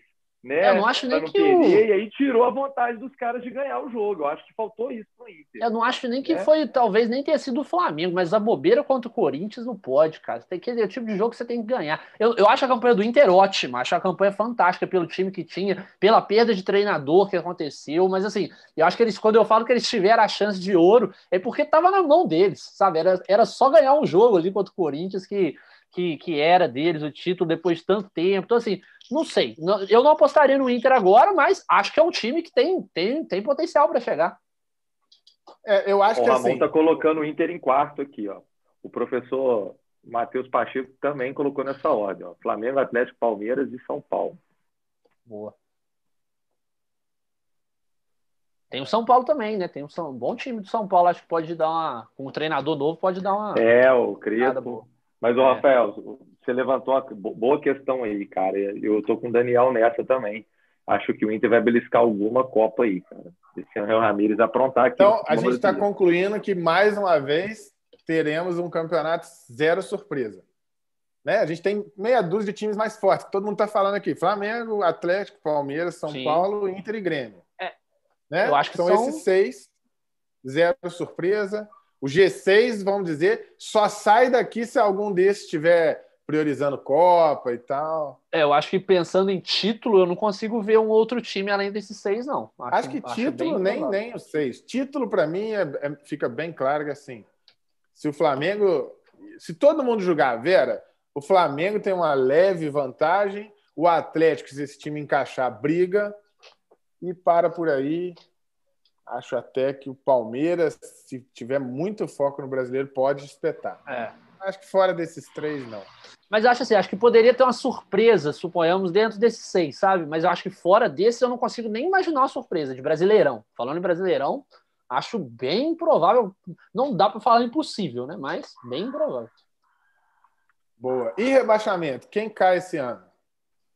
Esse ano tá com muito time Em ordem, acostumado né? a cair. É, sem ordem. Acho que esse Cara- ano vai ser uma briga forte lá embaixo, hein? Vai, vai ser sim, cara. Vai ser. Vai Vai ser. ser complicado Ó. esse ano lá embaixo, mano. Eu acho ó, que dos que subiram, eu acho que Juventude e Cuiabá não aguentam, não. Acho que os dois voltam. Também tô contigo nessa. Acho que Apostaria Juventude e Cuiabá, dois. tô falando aqui no chat. É, Juventude dança, Cuiabá também. apostaria nos dois. E aí eu acho que um time que tem uma chance legal de cair, eu acho, que eu acho que ano passado deu sorte, que tinha muito time ruim, é o esporte. Eu acho que o esporte é um time que tem uma, uma chance boa de, de ser rebaixado nesse ano. Pode me surpreender, né? É, mas acho que eu colocaria o esporte. Agora, a quarta vaga é difícil, né? Porque eu acho que tem uma O tendência. Atlético Goianiense fez um bom início de brasileiro na última temporada, deu uma gordurinha ali. É, Ao salvou, né? Mesmo com o Fortaleza, né, que, que tinha uma gordurinha da época do Rogério Senna e depois fez um segundo turno bem ruim. É, eu ia falar o Fortaleza. Eu acho que assim, eu acho que a disputa na- a- a- hoje, olhando assim, eu colocaria uma disputa entre Fortaleza e América Mineiro. Eu acho que são dois times que podem, podem, acho que tendem a dar uma brigada ali, mas claro, né? É igual a gente fala, né? O campeonato tem um nível tão baixo que eu acho que tem tanto time que briga, tem muito mais time que briga para não cair do que briga pelo título, há muito mais. Então, assim, é difícil. Esse viu- ano, se fosse um ano com torcida, era ano para bater recorde de pontuação. Era, era mesmo. Né? Se você, pô, três gigantes fora, o É time verdade. campeão né, tem todas as possibilidades de fazer recorde de pontos. Né? É, e aí pensando em time grande, Rafa, que eu Não acho tem que jeito, poderia... cara. Cruzeiro, Botafogo e Vasco, você pode ter o clubismo que for, mas esses são três times que roubam ponto, cara. É, muito, é muito Roubam mais fácil. campeão. É muito mais fácil jogar contra o Cuiabá do que contra o Cruzeiro, o Botafogo. Pô, não tem menor tá comparação. Tem menor comparação. Agora, acho que de time grande, se eu fosse, além desses quatro aí, que cinco quase que eu, que eu citei, eu acho que um time grande, grande mesmo, que eu acho que tem que ficar preocupado pelo que apresentou ano passado também, é, eu acho que é o O Corinthians. Eu acho que o Corinthians tem que ficar ligado, tem que ficar ligado nesse brasileiro. Não acho que vai cair, não, não apostaria no Corinthians, não. Mas tem que estar com, com aquele, É. aquele, aquela tá luzinha acesa. É, aquela luzinha acesa. Ô, o professor Matheus Pacheco está falando que o Fortaleza está contratando muito. Eu não, eu não tenho acompanhado lá, não. Entendeu? Mas o Fortaleza per- o- perdeu o Senna ali, deu uma. Eu acho que até hoje O não se Fortaleza quase arrumou. dançou, é, né, gente? é, foi por muito pouco, né? Foi por muito pouco. o Felipe Ribeiro está falando aqui que o Fluminense vai vai estar tá no G4 esse ano. Hein? Novamente, aí vai estar ali na, na parte de cima da tabela o Fluminense. Acho, inclusive, que tem que ser o grande objetivo da temporada do Fluminense. Na minha opinião, acho que tem que ser voltar a Libertadores ano que vem. Seja pelo brasileiro ou pela uma Copa do Brasil. Mas acho que o grande objetivo do Fluminense, de novo, tem que. De novo, não, que eu não acho que era o objetivo ano passado, não. Pode pois até é. falar internamente que era, mas não acho que era, não. Acho que se tornou, conforme a temporada foi avançando. Mas acho que esse ano. Não, nem o mais otimista do. Mas é. eu acho que. Eu acho que para o campeonato brasileiro de ponto corrido eu acho que o Fluminense vai ter mais dificuldade nessa temporada. Também acho. Porque ele não entra como franco atirador igual na última, entendeu? É, e aí você tem expectativa, e aí a partir da expectativa maior, é óbvio, é natural que você precisa entregar mais. E eu acho que o Fluminense não, não tem, a não ser que haja uma mudança, como a gente falou aqui, não tem potencial para entregar mais. É, eu acho que, tá, mas eu acho que essa questão da expectativa é, eu acho que ela também pode valer para outros times que vão brigar ali no topo, na parte de cima, né? Porque você tem o Inter com um treinador novo, São Paulo na mesma situação, treinador novo também, você cria uma expectativa. Aí você vem um Grêmio, querendo ou não, tá querendo se reforçar, fazer um time mais forte. Palmeiras ganhou a Libertadores, o Atlético reforçando muito, Flamengo é atual campeão. Agora, por isso que eu coloco, até quando eu falo, eu acho que o Flamengo vai ser campeão, é porque a pressão existe no Flamengo, mas é um time que vem de uma pressão vitoriosa, né? É um time que vem ganhando. Então, acho que o Flamengo e o Palmeiras talvez possam ter essa, essa vantagem em relação aos outros times. Né? É, e é engraçado isso que a gente está falando. Mesmo nos grandes times, isso reflete. Você reflete. vê como o Flamengo, com a expectativa lá no alto, não conseguiu entregar. Nem é, E esse ano, eu já vi muito flamenguista caindo no mesmo erro. Ah, o Flamengo ganha Libertadores tranquilo. Ano passado foi acidente. E, e não é bem assim. Não é torneio de ponto corrido que você vai na, na no banho-maria e por ter o melhor time, você ganha. Entendeu? Tem que ser time para jogar jogo grande. Eu acho que esse Flamengo ainda não mostrou ser um time para jogo grande. E eu não sei se vocês assistiram a entrevista do Rogério Senna essa semana com o, o Mauro, Mauro César, eu assisti. No, no e assim, eu não consigo enxergar no Rogério o perfil para fazer diferente do que ele fez até aqui. Porque ele acha que está tudo ótimo. É, isso que eu ia falar. Houve a entrevista dele. Mas o Rogério gente, tá tudo ótimo. Ele tem uma dificuldade enorme de reconhecer erro, cara. Quando o Mauro perguntou isso para ele, cara, parece que alguém deu um soco no estômago dele, cara. Tipo cara, assim, putz, cara. Mas isso é, é histórico, é, é, assim, é né, nítido isso. E aí ele, ele se embananou todo na resposta. Falou um monte de bobagem, entendeu? Tipo, ah, eu não deveria ter ido para aquele jogo de São Paulo, que não deveria, vai ser é doido, cara. Tá de brincadeira. Então, assim. Se tivesse ganhado, ele não falaria eu isso. Eu já caguei em vários jogos de substituição, já fiz lambança lá e tal. É. Não, eu sou, cara. Ou seja, até na hora de falar onde ele errou, ele tenta tirar o corpo fora, né? Eu errei na, na derrota, entendeu? Que não era bem que eu cheguei de última hora. Eu, é, eu ele, ele quis dizer que ele errou é. por assumir o time e perder isso. sem culpa dele, né? Não, isso. Ou seja, ele não é, tem. Não, eu tava virado, eu tava virado e tal, né? Não, é, porra, foi, foi não, muito é o, tosco. O essa, Rogério, eu acho resposta. que ele tem uma, uma arrogância muito grande. Eu acho que isso. E não que se fosse. Porque assim, se o cara é arrogante, o Jorge Jesus é. era extremamente arrogante também. Mas dentro do campo, o time dele jogava um futebol maravilhoso, né? Então, assim, o Rogério, acho que tem. Ele, eu tô curioso para ver o time dele após uma pré-temporada que também numa pré-temporada cheia, né? Se não tem, pensar, não é. tem, né? Não tem Mas assim, é, mas eu tô curioso para ver o que, que, vai acontecer. Só que eu já tive essa curiosidade ano passado inúmeras vezes, né? Nossa, uma semana cheia de treino. O que, é, que vai acontecer? O time voltar pior. Sabe? É, é ele teve 10 dias de treino e só piorava. Eu, Nossa, eu cheguei é. a fazer essa estatística. Os piores jogos do Flamengo vêm na sequência de semanas cheias. O é. melhor momento do Flamengo é quando ele joga Palmeiras na segunda, Grêmio na quinta, Atlético Paranaense no, no domingo, é isso? E depois emenda mais um. Domingo. Ele é. joga quatro jogos no intervalo curto. São os melhores jogos do Flamengo. É. Nível não. de atuação com o Rogério, os melhores jogos são na sequência que ele não tem tempo para treinar. Todos os outros momentos que ele teve tempo para treinar, o Flamengo jogou super mal. Na verdade, foi, foi Atlético Paranaense, não. Foi Grêmio, Palmeiras, Goiás e depois mais um. Foi nessa sequência. Não, e é bom lembrar também, né? Assim, isso no meu ponto de vista, tá, gente? Não tô falando que o Rogério não tem mérito nenhum na conquista, óbvio que tem, claro. Teve algumas coisas interessantes ali, mas assim, o Flamengo ganha o Campeonato Brasileiro porque ele tem os melhores jogadores do Brasil. Porque quem, os jogadores decisivos, cara, sabe? Você vê o jogo contra o Inter, o Flamengo não fez um grande jogo, só com a Rascaeta e o Gabigol resolveram a partida, sabe? Então, assim, ele tem jogadores muito bons que esses jogadores ganharam o título. Tanto que isso que você fala, Rafa, é muito legal, porque na sequência curta, você não tem muito tempo de ficar é, passando muita coisa para os seus jogadores, eles vão fazer o que eles sabem fazer, o que eles estão mais acostumados, e foi isso que funcionou, sabe? Então, assim, eu acho que o Rogério, ele tem que ter uma humildade de reconhecer que o time dele não jogou bem por mérito dele quando jogou bem. Quando jogou bem foi porque os jogadores quiseram. E muita gente fala: nossa, o Rogério ganhou esse título porque ah, ele teve essa. por exemplo, eu acho que o jogo com o Grêmio é um bom jogo. Mas você vê claramente que o primeiro tempo não foi tão bom. Uhum. E no uhum. segundo tempo, a galera e aí eu, eu não tenho como não falar assim. O Grêmio deu muito espaço. Sim. E aí o time do Flamengo com muito espaço, pô, os caras são talentosos pra caramba. Sim. Aí sim. você deu muito espaço. Pô, o Gabigol deitou, o Bruno Henrique jogou, o, Everton Ribeiro fez uma partida razoável que ele não vinha fazendo em outros jogos. Foi melhor, então, assim, né? dar espaço para o time do Flamengo é importante. Você vê que em todos os jogos que o Flamengo não tem espaço, ele não sabe criar espaço. Né? Sim. Isso é um problema.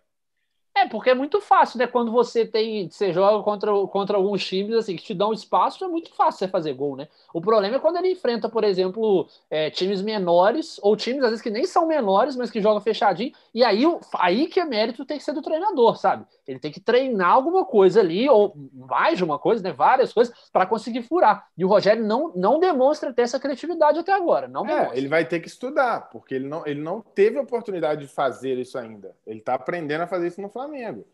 É, os times que ele treinou, ele nunca fez isso.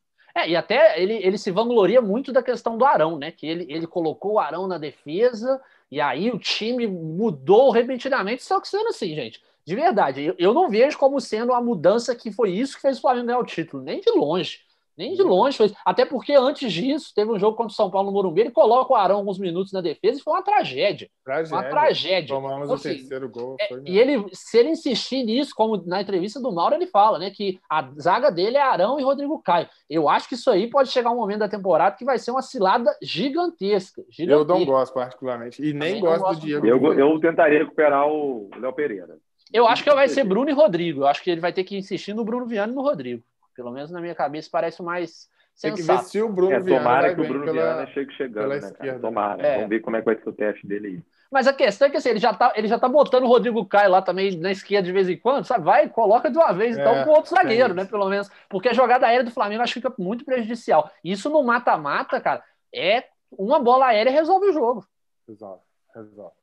Verdade. Mas ele gosta muito do Gustavo Henrique também. Gosta, Bom, mas gosta. aí, é, feita essa, essa leitura rápida, a gente está caminhando para o fim. Eu queria falar só de um detalhe antes da gente palpitar na, na Champions League. Boa. É... Rafinha, foi assunto hoje. Na verdade, vem sendo assunto aí desde o final da última temporada e se arrastando. Né? Acho que está faltando assunto. Aí, quando falta assunto, aí isso aí vira manchete o tempo todo. Então, hoje ele deu uma entrevista, fez o velho papel de vítima, jogou para a torcida enfim, a diretoria é, soltou nota sexta-feira. O que, que, vocês acham disso tudo? É, como é que foi aí o papel de cada um? O Flamengo acertou em não contratar, errou? Como é que vocês avaliam isso?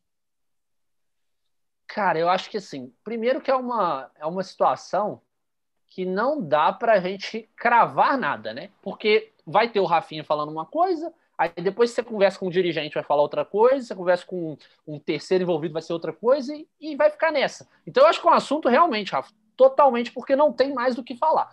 Porque não vai chegar em lugar nenhum. Você não vai ter uma conclusão de nada desse ponto. Eu acho assim, o Flamengo é, tem inúmeros problemas políticos internos. Eu acho que isso prejudica muitas vezes o clube. Acho que isso prejudicou, inclusive, nessa negociação. Acho que o reforço do Rafinha seria um bom reforço para o Flamengo, pensando que o Isla em muitos jogos decepcionou. Eu, particularmente, não sinto tanta confiança nele, apesar de não achar também esse caos que muita, muitos torcedores também tentam passar. Agora, eu acho que é, não dá para saber quem está falando a verdade. Agora, se a questão foi financeira, eu acho que a diretoria do Flamengo não errou. Poxa, não tem como pagar, beleza, tem que. Fez essa questão, né? Vem fazendo desde 2013 essa questão de, de ter um controle financeiro das coisas. Então, assim, tem que manter mesmo. Agora, se não foi isso, foi uma questão política, aí tudo bem, o Rafinha tem todo o direito de ficar chateado, que ah, eles estão magoados porque eu fui pro Olympiacos. Tá, beleza, mas assim, isso vai mudar em quê? Sabe? Começa a procurar outro clube, vai ser feliz outro clube, é ídolo no Flamengo pelo, pelo ano que ele teve, foi maravilhoso, torcida vai manter um carinho por ele, mas agora segue a vida, sabe? Vai ficar insistindo nesse assunto também, dando entrevista, ligando pro Edilson para falar disso, sabe? Pô, pra quê, né? Segue o jogo, sabe? Segue o jogo. O presida, eu acho do Rafinha o seguinte, tá? É, primeiro, igual o Daniel falou, vai ter a versão do Rafinha, a versão do Flamengo e a verdade no meio do caminho aí, né? Eu vou me basear com o fato do que eu ouvi, de vi um jornalista ou outro comentando, né? É, e isso começa lá desde o ano passado, né, cara? Bom, primeiro assim, Rafinha eu acho um monstro, puta lateral, joga demais. Cara, para mim, é, para mim é um dos melhores do Brasil, com certeza. E eu gostaria muito de ter ele no Flamengo de novo. Agora, tem dois pontos aqui importantes. Um que ele abandonou o barco no ano passado, né? Não sei se vocês lembram, ele meio que, meio que na concentração ali do, do Flamengo, um, acho que foi contra o Fortaleza, se não me engano, não estou lembrando muito bem o jogo. Ele meio que meio que pulou fora. E aí tem uma conversa que acho que é muito determinante, que é o seguinte: diz o Flamengo que pagou as luvas do Rafinha, tá? Tinha terminado de pagar as luvas do Rafinha é, alguns meses antes, né, de 2020. E o contrato do Rafinha ia até junho de 2021, tá? Apesar do Rafinha não ter nenhuma cláusula de, ou multa né, para ele ir embora para a Europa, ou seja, qualquer proposta que viesse, ele poderia ir para a Europa sem pagar nenhuma multa. Se isso for verdade, né, o Flamengo pagou a luva dele e o cara, no meio do contrato, ele ir para fora, é direito dele juridicamente não devolver. Agora, pegou mal isso aí, tá? Eu estou me baseando nessa versão. Porque se o cara tem um contrato, além de um ano, né? Porque ele estava ali no meio do ano, junho de 2020, 20, junho de 2021. Ou seja, o contrato em andamento. Você pagou a luva para o cara ter esse contrato, né? Para jogar até junho de 2021. É, e o cara não devolver esse valor, eu já acho complicado. Tá? Apesar não tem de não ter devolver, instrumento graças. jurídico. Oi? Não, não, tem por que devolver, ué. Se eu coloco no contrato, você pode contrato, sair, rapaz. eu estou falando que você não precisa devolver. Ué. Então, assim, é, é, mas eu acho assim, beleza. Não, o Marcos Braz falou o seguinte, isso. O Marcos Braz falou, isso é comum. Como ele veio por um valor muito baixo, foi opção do Rafinha. Normalmente, o que, que o cara faz? Ele pede uma luva proporcional ao tempo de contrato. Ah, eu Beleza, quero um contrato, por exemplo, o, o, o, cara vem, o Felipe Luiz, acho que foi contrato de dois ou três anos. Sem essa cláusula, a luva dele vai ser mais alta. Aí o Rafinha fala: olha só, eu tenho pretensão de voltar para a Europa, então eu, eu quero uma, uma cláusula que me permita sair caso chegue oferta. Ok, eu aceito essa cláusula, só que a sua luva vai ser mais baixa. Então isso é natural, acho é, que não tem nada demais. Não, não tem, então, não tem detalhes da negociação, né, cara? Não, não. Ele já tinha o Marcos um Braz falou né? claramente. O Marcos Braz falou claramente. A, a, cláusula dele permitia que ele saísse. Não tem por que devolver dinheiro. Não, se mas olha só, tudo bem. Permitia. Mas olha só, você, você se baseou ali num contrato até 2021, né? O Rafinha poderia sair a qualquer momento, até mesmo ano passado, e às vezes você já pagou grande parte da luta Não, não, dele. só na janela. Tem um risco que o Flamengo quis não, Oi? ele só podia sair na janela. Só se tivesse proposta na janela, como ele saiu. Agora, continuando isso, quando o Rafinha volta, ele, é igual ele o fala Jorge que não é questão é. financeira. O Jorge Jesus ele fala fez que um não é contrato. financeira. O Jorge Jesus fez um contrato para sair.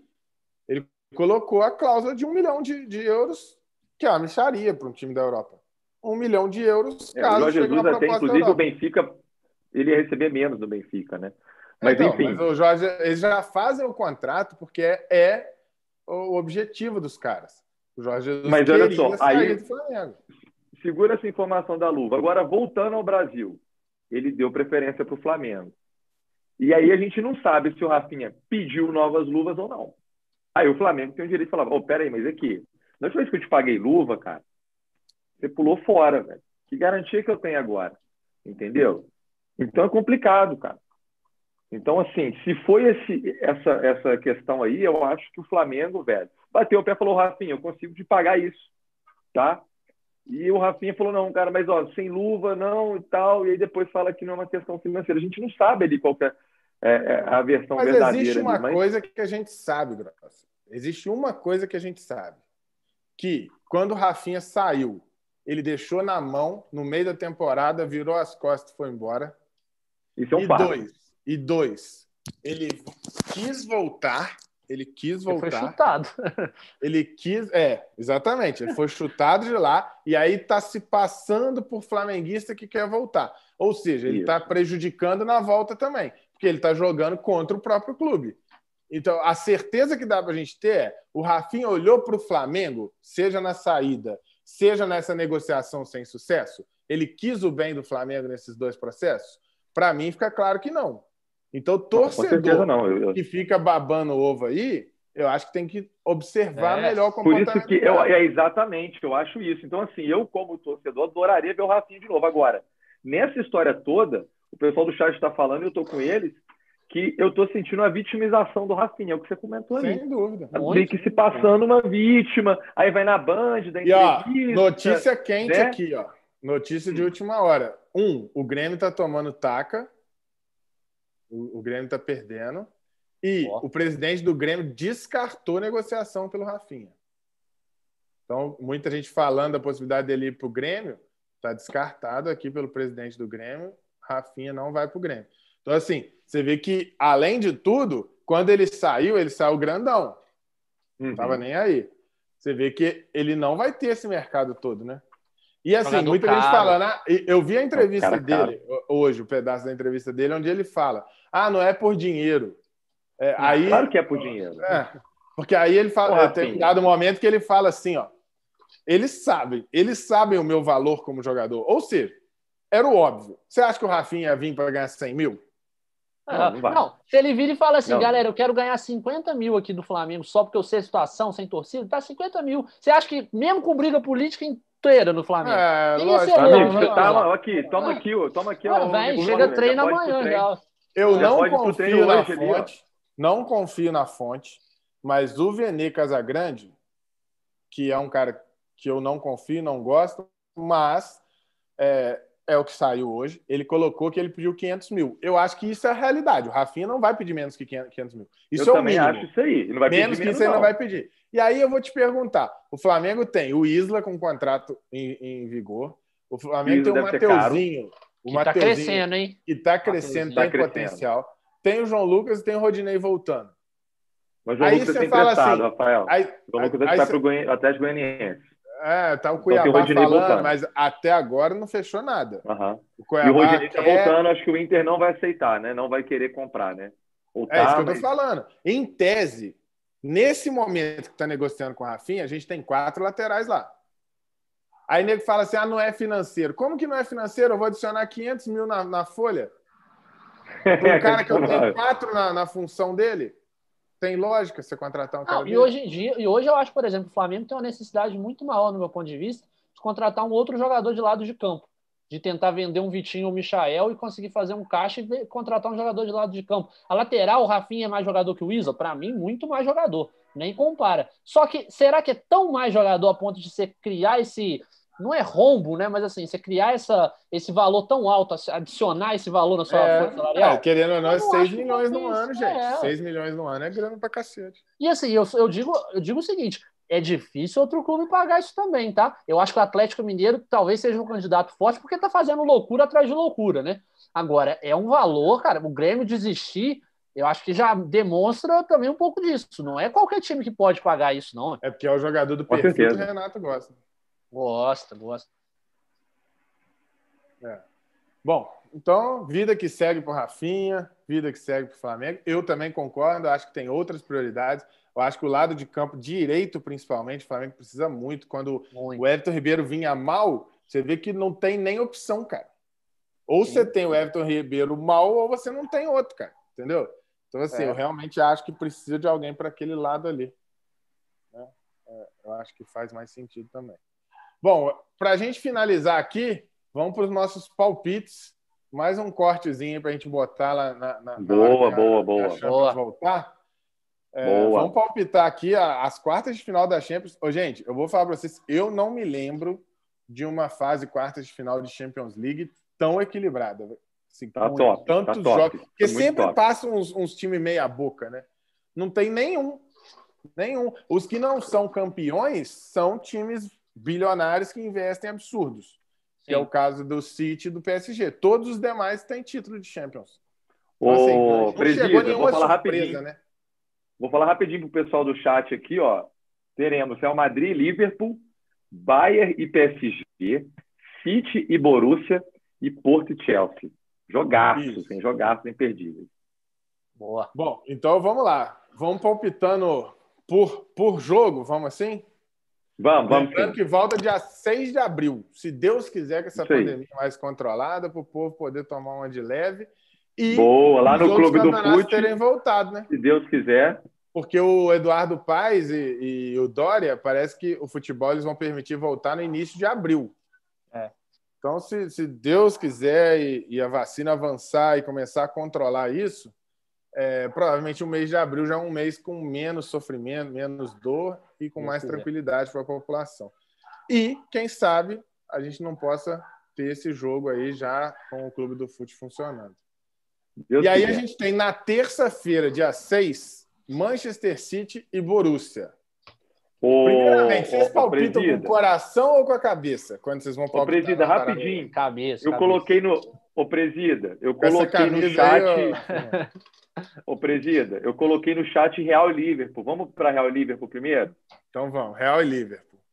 Real e Também na Liverpool. terça-feira, dia 6 de abril. Real e Liverpool. Terça-feira, jogo de ida na Espanha, jogo de volta na Inglaterra. Vamos palpitar só o jogo ou o confronto? Só o classificado, vamos, vamos Classificado, palpitar ok. o classificado. Ou o placar no primeiro classificado já, Presida? Ah, vamos Ah. né? passar vergonha de uma vez só, né? É. é. Depois a gente faz lá- um compilado. É. Até o dia a gente vai ter um bocado de, de, de episódios aí. A gente faz o compilado dos palpites e põe no, no jogo de volta. Boa. Quem passa? Real ou Liverpool? Para mim, Real Madrid.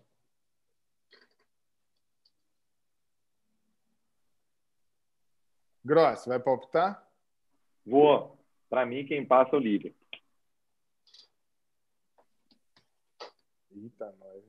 Difícil esse, hein, cara? O pessoal do chat aqui tá em peso real, hein? Não, se bem que, é, tem duas real aqui. Tem um Liverpool. Felipe ali, Ribeiro Matheus. real. Cara, o Liverpool tá muito mal. Michel principalmente Real. jogando em Mal. casa, né, Muito cara? mal. Principalmente Muito mal. jogando em casa, o Liverpool tá muito mal. Só que, assim, é interessante isso, né, cara? Como isso acontece muito, principalmente na Premier League. Times que estão mal na Liga e que vão bem na, na, na Champions. Uhum. É muito prioridade também, né? O Palmeiras aqui mostrou isso na, nesse, último- nessa última temporada. Como é que na reta final funilou, ele focou tudo na Libertadores e foi caindo no, no brasileiro. Eu acho que o, o Liverpool tem essa vantagem, porque ele realmente já não tem chance nenhuma. E assim, eu diria que a chance de pegar Champions tá ruim pro Liverpool. Tá, Tá tá, difícil. Tá bem ruim. Até ir pra Champions tá meio complicado para É, ele. então, E assim, até ele, pelo ele- desempenho, né? ele- é, exatamente. Sim. Então, assim, o time realmente se perdeu. é, e eu acho que o foco dele é total na Champions League. O time do Real Madrid, cara, é um time muito burocrático. Cara, cara, o Zidane, que decepção que eu tenho sentido de, de ver o Real Madrid. Gostei demais de ver o Vinícius Júnior no último jogo. Cara, tem um meio-campo foda. O Casemiro faz falta, mas, pô, o Modric e o Cross, quando jogam bola, é impressionante. É, cara, os caras são sem nexo, né? Lu? É. É. É, eu tô achando que o Real vai passar também. O Real vai passar. Presida da de mais- Real. Real Por também. mais, por mais sendo racional, acho que o Real vai passar. Por mais que eu, eu acho que o time do Real não chega pra, com aquele favoritismo para ser campeão igual em outros momentos. Mas eu acho que pro confronto aí o Real chega mais forte. Ó, o O Benzema professor, tá jogando barbaridade, né, cara? o professor Nossa aqui tá Senhora. de Liverpool. O Josélio também tá de Liverpool. Eu também tô aí. Tá bem equilibrado aqui. Tá bem equilibrado. Confronto É, se bom. fosse confronto torcida, eu torceria pro Liverpool. Mas pelo que eu vi de Liverpool e Leipzig e o que eu vi de Real Madrid e. Atalanta, Atalanta. eu acho que Real Madrid passa. Tá, vamos lá. E agora é City, né? Agora Vamos é de City agora. Inclusive, o professor está te fazendo uma pergunta aí, ô Rafael. City Borussia. City é mesmo minúsculo. Quem está perguntando? O professor Matheus Pacheco. Ah, mas você tem dúvida, Matheus? é lógico que é. e vai brigar muito para vai brigar muito para ganhar essa Champions, para começar a mudar esse jogo aí. Mas, gente, o City é um time pequeno. Não tem como a gente falar que não é. Vai. Eu não, eu não concordo, mas tudo bem. Vamos lá. Ué, o City é um time grande, então? Ah, cara, eu acho. Eu acho que está tá se tornando cada vez mais um time de muita expressão aí. Eu tenho, eu acho não, que o, é é um time em evidência, concordo com você. Mas futebol, cara, é, é um esporte centenário. É Tem muita história aí. Ué. Então, é não dá para você botar o City no, na prateleira dos, dos times grandes europeus. Pô. É um time que até outro dia aí ninguém nem sabia quem era. Chegou um cara botou um caminhão de dinheiro lá, ué. Aí, cara, mas assim, é a mesma coisa, o, o Cuiabá tá subindo agora. Coisa, cara. O Cuiabá o tá subindo agora. Quem? O Chelsea também teve um. Ah, mas o Chelsea Como é que chama aquele o, o, russo lá, né? Isso. Ah, mas o Chelsea assim, não é um cara, time grande. Tá... E acho que o Chelsea também já tem mais tempo nesse processo também. É, tem mais tempo no processo e tal. Tá tem mais tempo, automaticamente Agora. mais história, mais conquistas, mas ainda assim é um time pequeno. Se você pensar nos times grandes da Europa, é, eu coloco os dois na segunda prateleira ali. Acho que os dois. Também, também, mas pô, que está em ah, não, força tá total tá ali, pelo menos o City foi a primeira. Eu ainda, eu acho que está pela, acho que lá dentro da Inglaterra tem uma Aí, o José está perguntando. Grande. Aí, o presida, quem é Essa maior? Essa pergunta é difícil PSG? pra cacete, hein, cara. Cara, eu acho, eu acho que os Qual dois. pergunta? Os dois. Quem é, quem maior, é maior, City, City ou PSG? PSG? Cara, uma pergunta muito boa. Eu acho que os dois estão no, no, bem nivelados ali. Eu acho que hoje o City está. Tá... Como é que eu vou dizer? Eu acho que o City joga num centro maior e melhor. Né? E aí você tem duas formas de olhar. Você tem mais concorrência, mas tem mais visibilidade também. O PSG acho... joga numa liga muito ruim, cara. É muito é. difícil para o PSG virar um time muito grande. E, cara, o City acontece uma coisa com o City que eu acho que não existe isso em nenhum time do mundo hoje, que é o fato de que o treinador do City é maior que o clube. O Guardiola é maior que o Manchester City, na minha opinião. Muito maior. Para a história do é futebol. É pra... Sim, sim, mas assim, você ter o treinador ser maior, tipo, claro, porque você pega o Real Madrid. O Zidane foi um cracaço de bola, pois é. gigante. É. Mas ele mas não é nem de perto do Real Madrid. entendeu? Ele é, ele é nada perto do Real Madrid. doideira, dá. Entendeu? Então, assim, eu, é... eu concordo muito com a sua análise. Eu acho que eles estão na segunda prateleira ali. Eu acho que estão na segunda. e o City, mas ele querendo estar tá ali na primeira e tal. Mas vamos eu lá, vamos o Chelsea tá. É, o Chelsea tá. City Borussia. Vamos City. lá. Para mim, City. Mas um bom disputado, disputadíssimo, eu acho. Mas eu acho que dá City. Eu acho que o Guardiola tá querendo muito essa Champions. Cara, o time do City tá maravilhosamente tá voando, bem. Tá voando. Assim, ó, poucos jogos ruins. Nos últimos quatro meses, o City perdeu um jogo, cara. Um jogo em quatro meses. Quatro meses. Caraca, Isso é loucura. Tipo, é surreal. Imagina quatro meses jogando direto, porque tá tendo jogo direto. Pós-pandemia, né? O calendário é apertadão, jogo direto. Quatro meses, uma derrota para o grande rival, para o United, que, ou seja, perder um clássico é normal, né? Você perder um clássico é um jogo é. que tudo pode acontecer. Exatamente. Então, assim, é impressionante o rendimento. É, achei que foi abaixo o último jogo do City contra o Borussia lá, o, o Borussia, o outro falso Borussia, o nome feio. Mönchengladbach. É. É. E esse time do Borussia é um pipoqueiro, time pipoqueiro, quase que ah, pipoca dentro do campeonato alemão, pô. Nossa senhora. Assim, se o, o Guardiola não passar do Borussia, vai decepcionar aqui, né? É. Vai, vai decepcionar muito. Também acho que vai de City. Eu acho que o City é muito. Mas eu queria ver show do Haaland. A sensação aí, Haaland. Mas eu acho que vai rolar as duas esse, coisas. Esse eu acho que vai rolar as duas coisas. É. Eu acho que o City né, vai tomar uns gols do cara. É dá para apostar. Se quiser entrar aí no, no, no, site de aposta e já apostar, o Haaland vai fazer gol. Vai, vai fazer Sua gol. Ah, vai, é também acho. Grande. Eu acho que ele vai fazer mais de um gol nesse confronto aí, só que eu acho que ele vai sair. Eu acho que o City passa. O, Ma o Matheus falou que acha que o Borussia passa. O Matheus, tá de brincadeira comigo. É... Cara, aposta aí, você, falar... você vai ganhar um dinheiro se esse você passar. Você pode falar que você está torcendo para isso. Mas, assim, racionalmente, pô, são dois jogos sem torcida, porque a torcida do Borussia é um negócio fantástico também, né, gente? Cara, na minha opinião, seria a maior zebra dessas quartas finais. O Borussia pra passar mim do também, City. Pra mim também. Ah, com certeza. Mas o City costuma dar umas tropeçadas meio que bizarras, então, né? No passado. Aí, é, Lyon, né? Mas, é. Foi bizarro, velho. Aí que a camisa pesa. É aí que eu te falo. Não tem como você chamar de grande, cara. Um time igual o City, com o investimento que tem, com o treinador que tem, chegou na Champions, eliminou o Real Madrid, aí você fala, pô, agora vai. Aí pega o Lyon e frouxo. O Lyon é muito maior ó, que o City. O muito Michel tá maior. colocando aqui, ó. O City praticamente não leva gols e faz muito. O Borussia faz muito, mas também leva muito. Eu acho que vai ser jogo de muito gol. Os dois jogos, eu acho. O Borussia apertou, passou apertado com o Sevilla, hein? É, o José tá falando lá, que há alguns anos é top 5 da Europa. É top 5 em que sentido? Porque na Champions o City tem caído, inclusive em momentos. É, chegou a cair em oitavas, né, quartas. Dificilmente o City avança na, na, nos últimos anos aí. É, no máximo tá... beliscou a semis ali. Foi a semi agora que, que, Agora não, né? Caiu nas quartas na última. Teve a semi agora, galera. A semi, a semi foi contra o, contra o. Contra o Tottenham, aquela virada absurda. Foi, foi, foi quarto, semi foi, foi quarto? Foi quarto. Foi quarto. Né? Foi quarto. Enfim, é, é, aí que eu falo. É, tem coisa que não se compra, o, o Grossi. Você pode ter uma, todo o dinheiro do mundo. Entendeu? O Real Madrid pode estar morto. Mas quando entra a camisa do Real Madrid numa competição grande, num jogo grande, é outra coisa, cara. É outra coisa.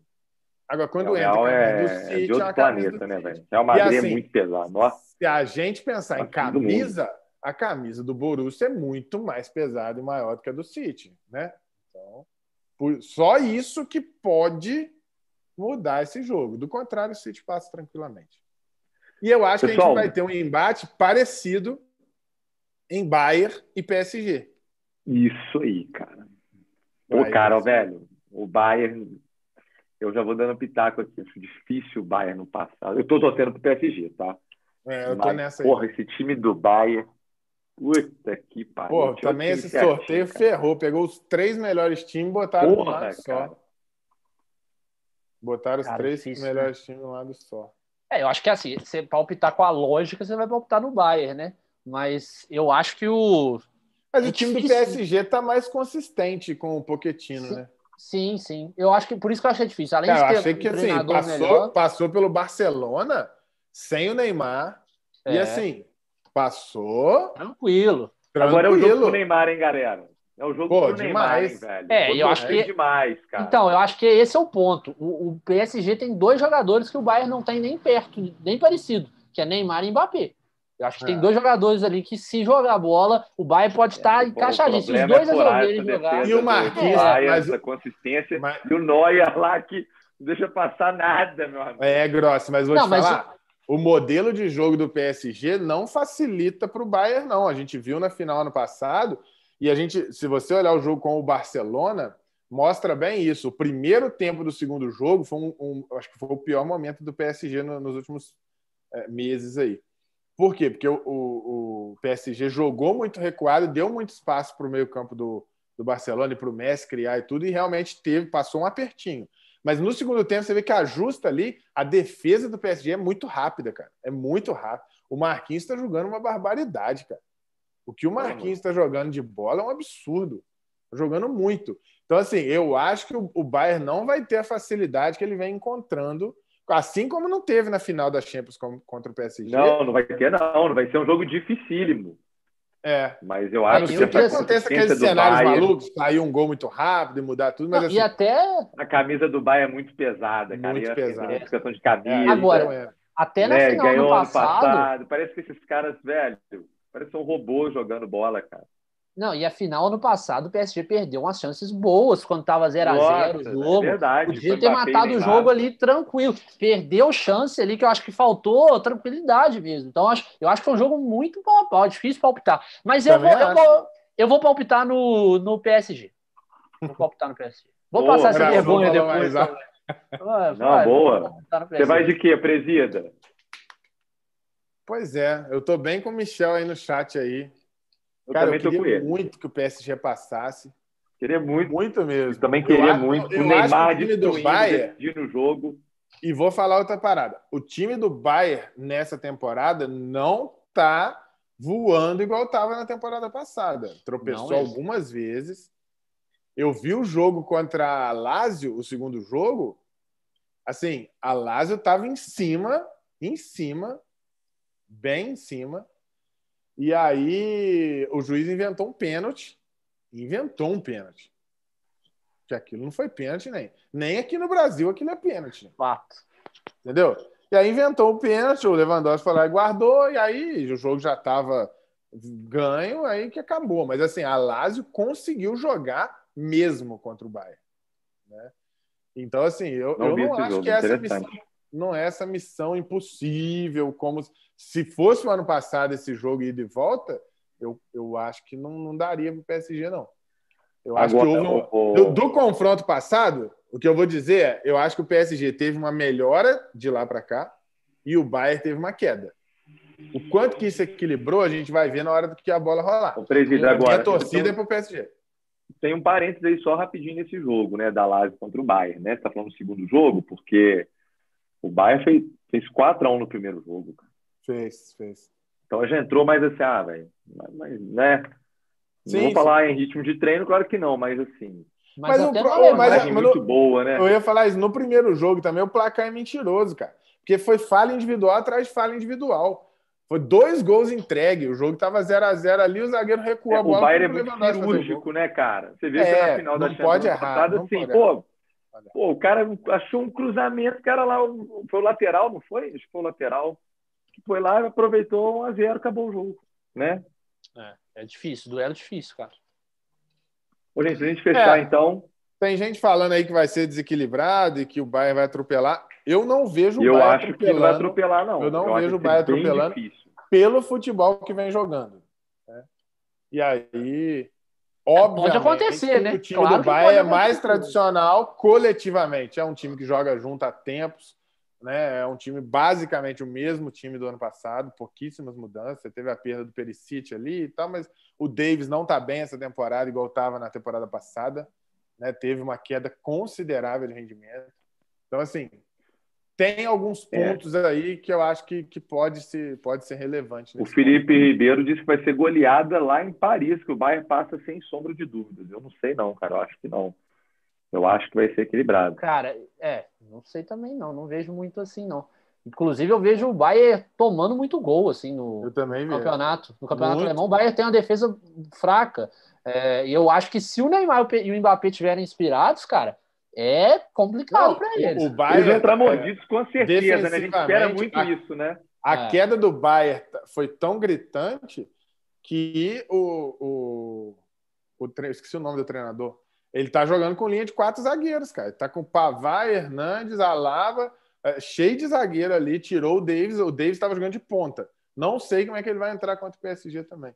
Mas é, você percebe quando o treinador começa a mexer muito que não está aquela segurança que era na, na temporada passada. É. Boa, e o último? Vamos lá. É, Porto Chelsea, Chelsea. Porto. Para mim, mim, o Chelsea passa fácil nesse Para mim também. Também acho que passa. O Chelsea, o Chelsea acertou, né, cara? Melhorou. Não não, mas o melhorou. Acertou, melhorou muito. Botou uns caras que não estavam jogando nada para jogar. O Ziyech voltou a jogar jogos, bola. 15 jogos de invencibilidade. É. Sendo 11 vitórias, bacana, não, não sabia não. 11 vitórias. É, o Porto foi uma zebra danada aí, na verdade é essa, né? Vamos falar a verdade, né? Ah, mas o time da Juventus é feio demais, né? Eu fui é, o time da Juventus é muito claro. Pô, mas mesmo assim, cara, o Cristiano Ronaldo, pô, assim, o pior jogo que eu vi do Cristiano Ronaldo, assim. Né? O Cristiano ah, Ronaldo é a idade, a idade tá batendo. Fim de semana agora o, o Juventus perdeu pro Benvento um time que ninguém nem sabe o que, que é. Italiano. Acho que o Ronaldo jogou nada. E aí a imprensa já começa a né? pegar. A imprensa começa a pegar. Hoje já saiu um monte de matéria falando que ele tá lento, que tá ficando impedido toda hora. Enfim. Ah, vai, vai batendo, né? Vai batendo a idade. É. E o Messi tá jogando, né? E como, hein? Tá comendo a bola. Contra o... Ontem foi Real Sociedade. Ele adora esses jogos.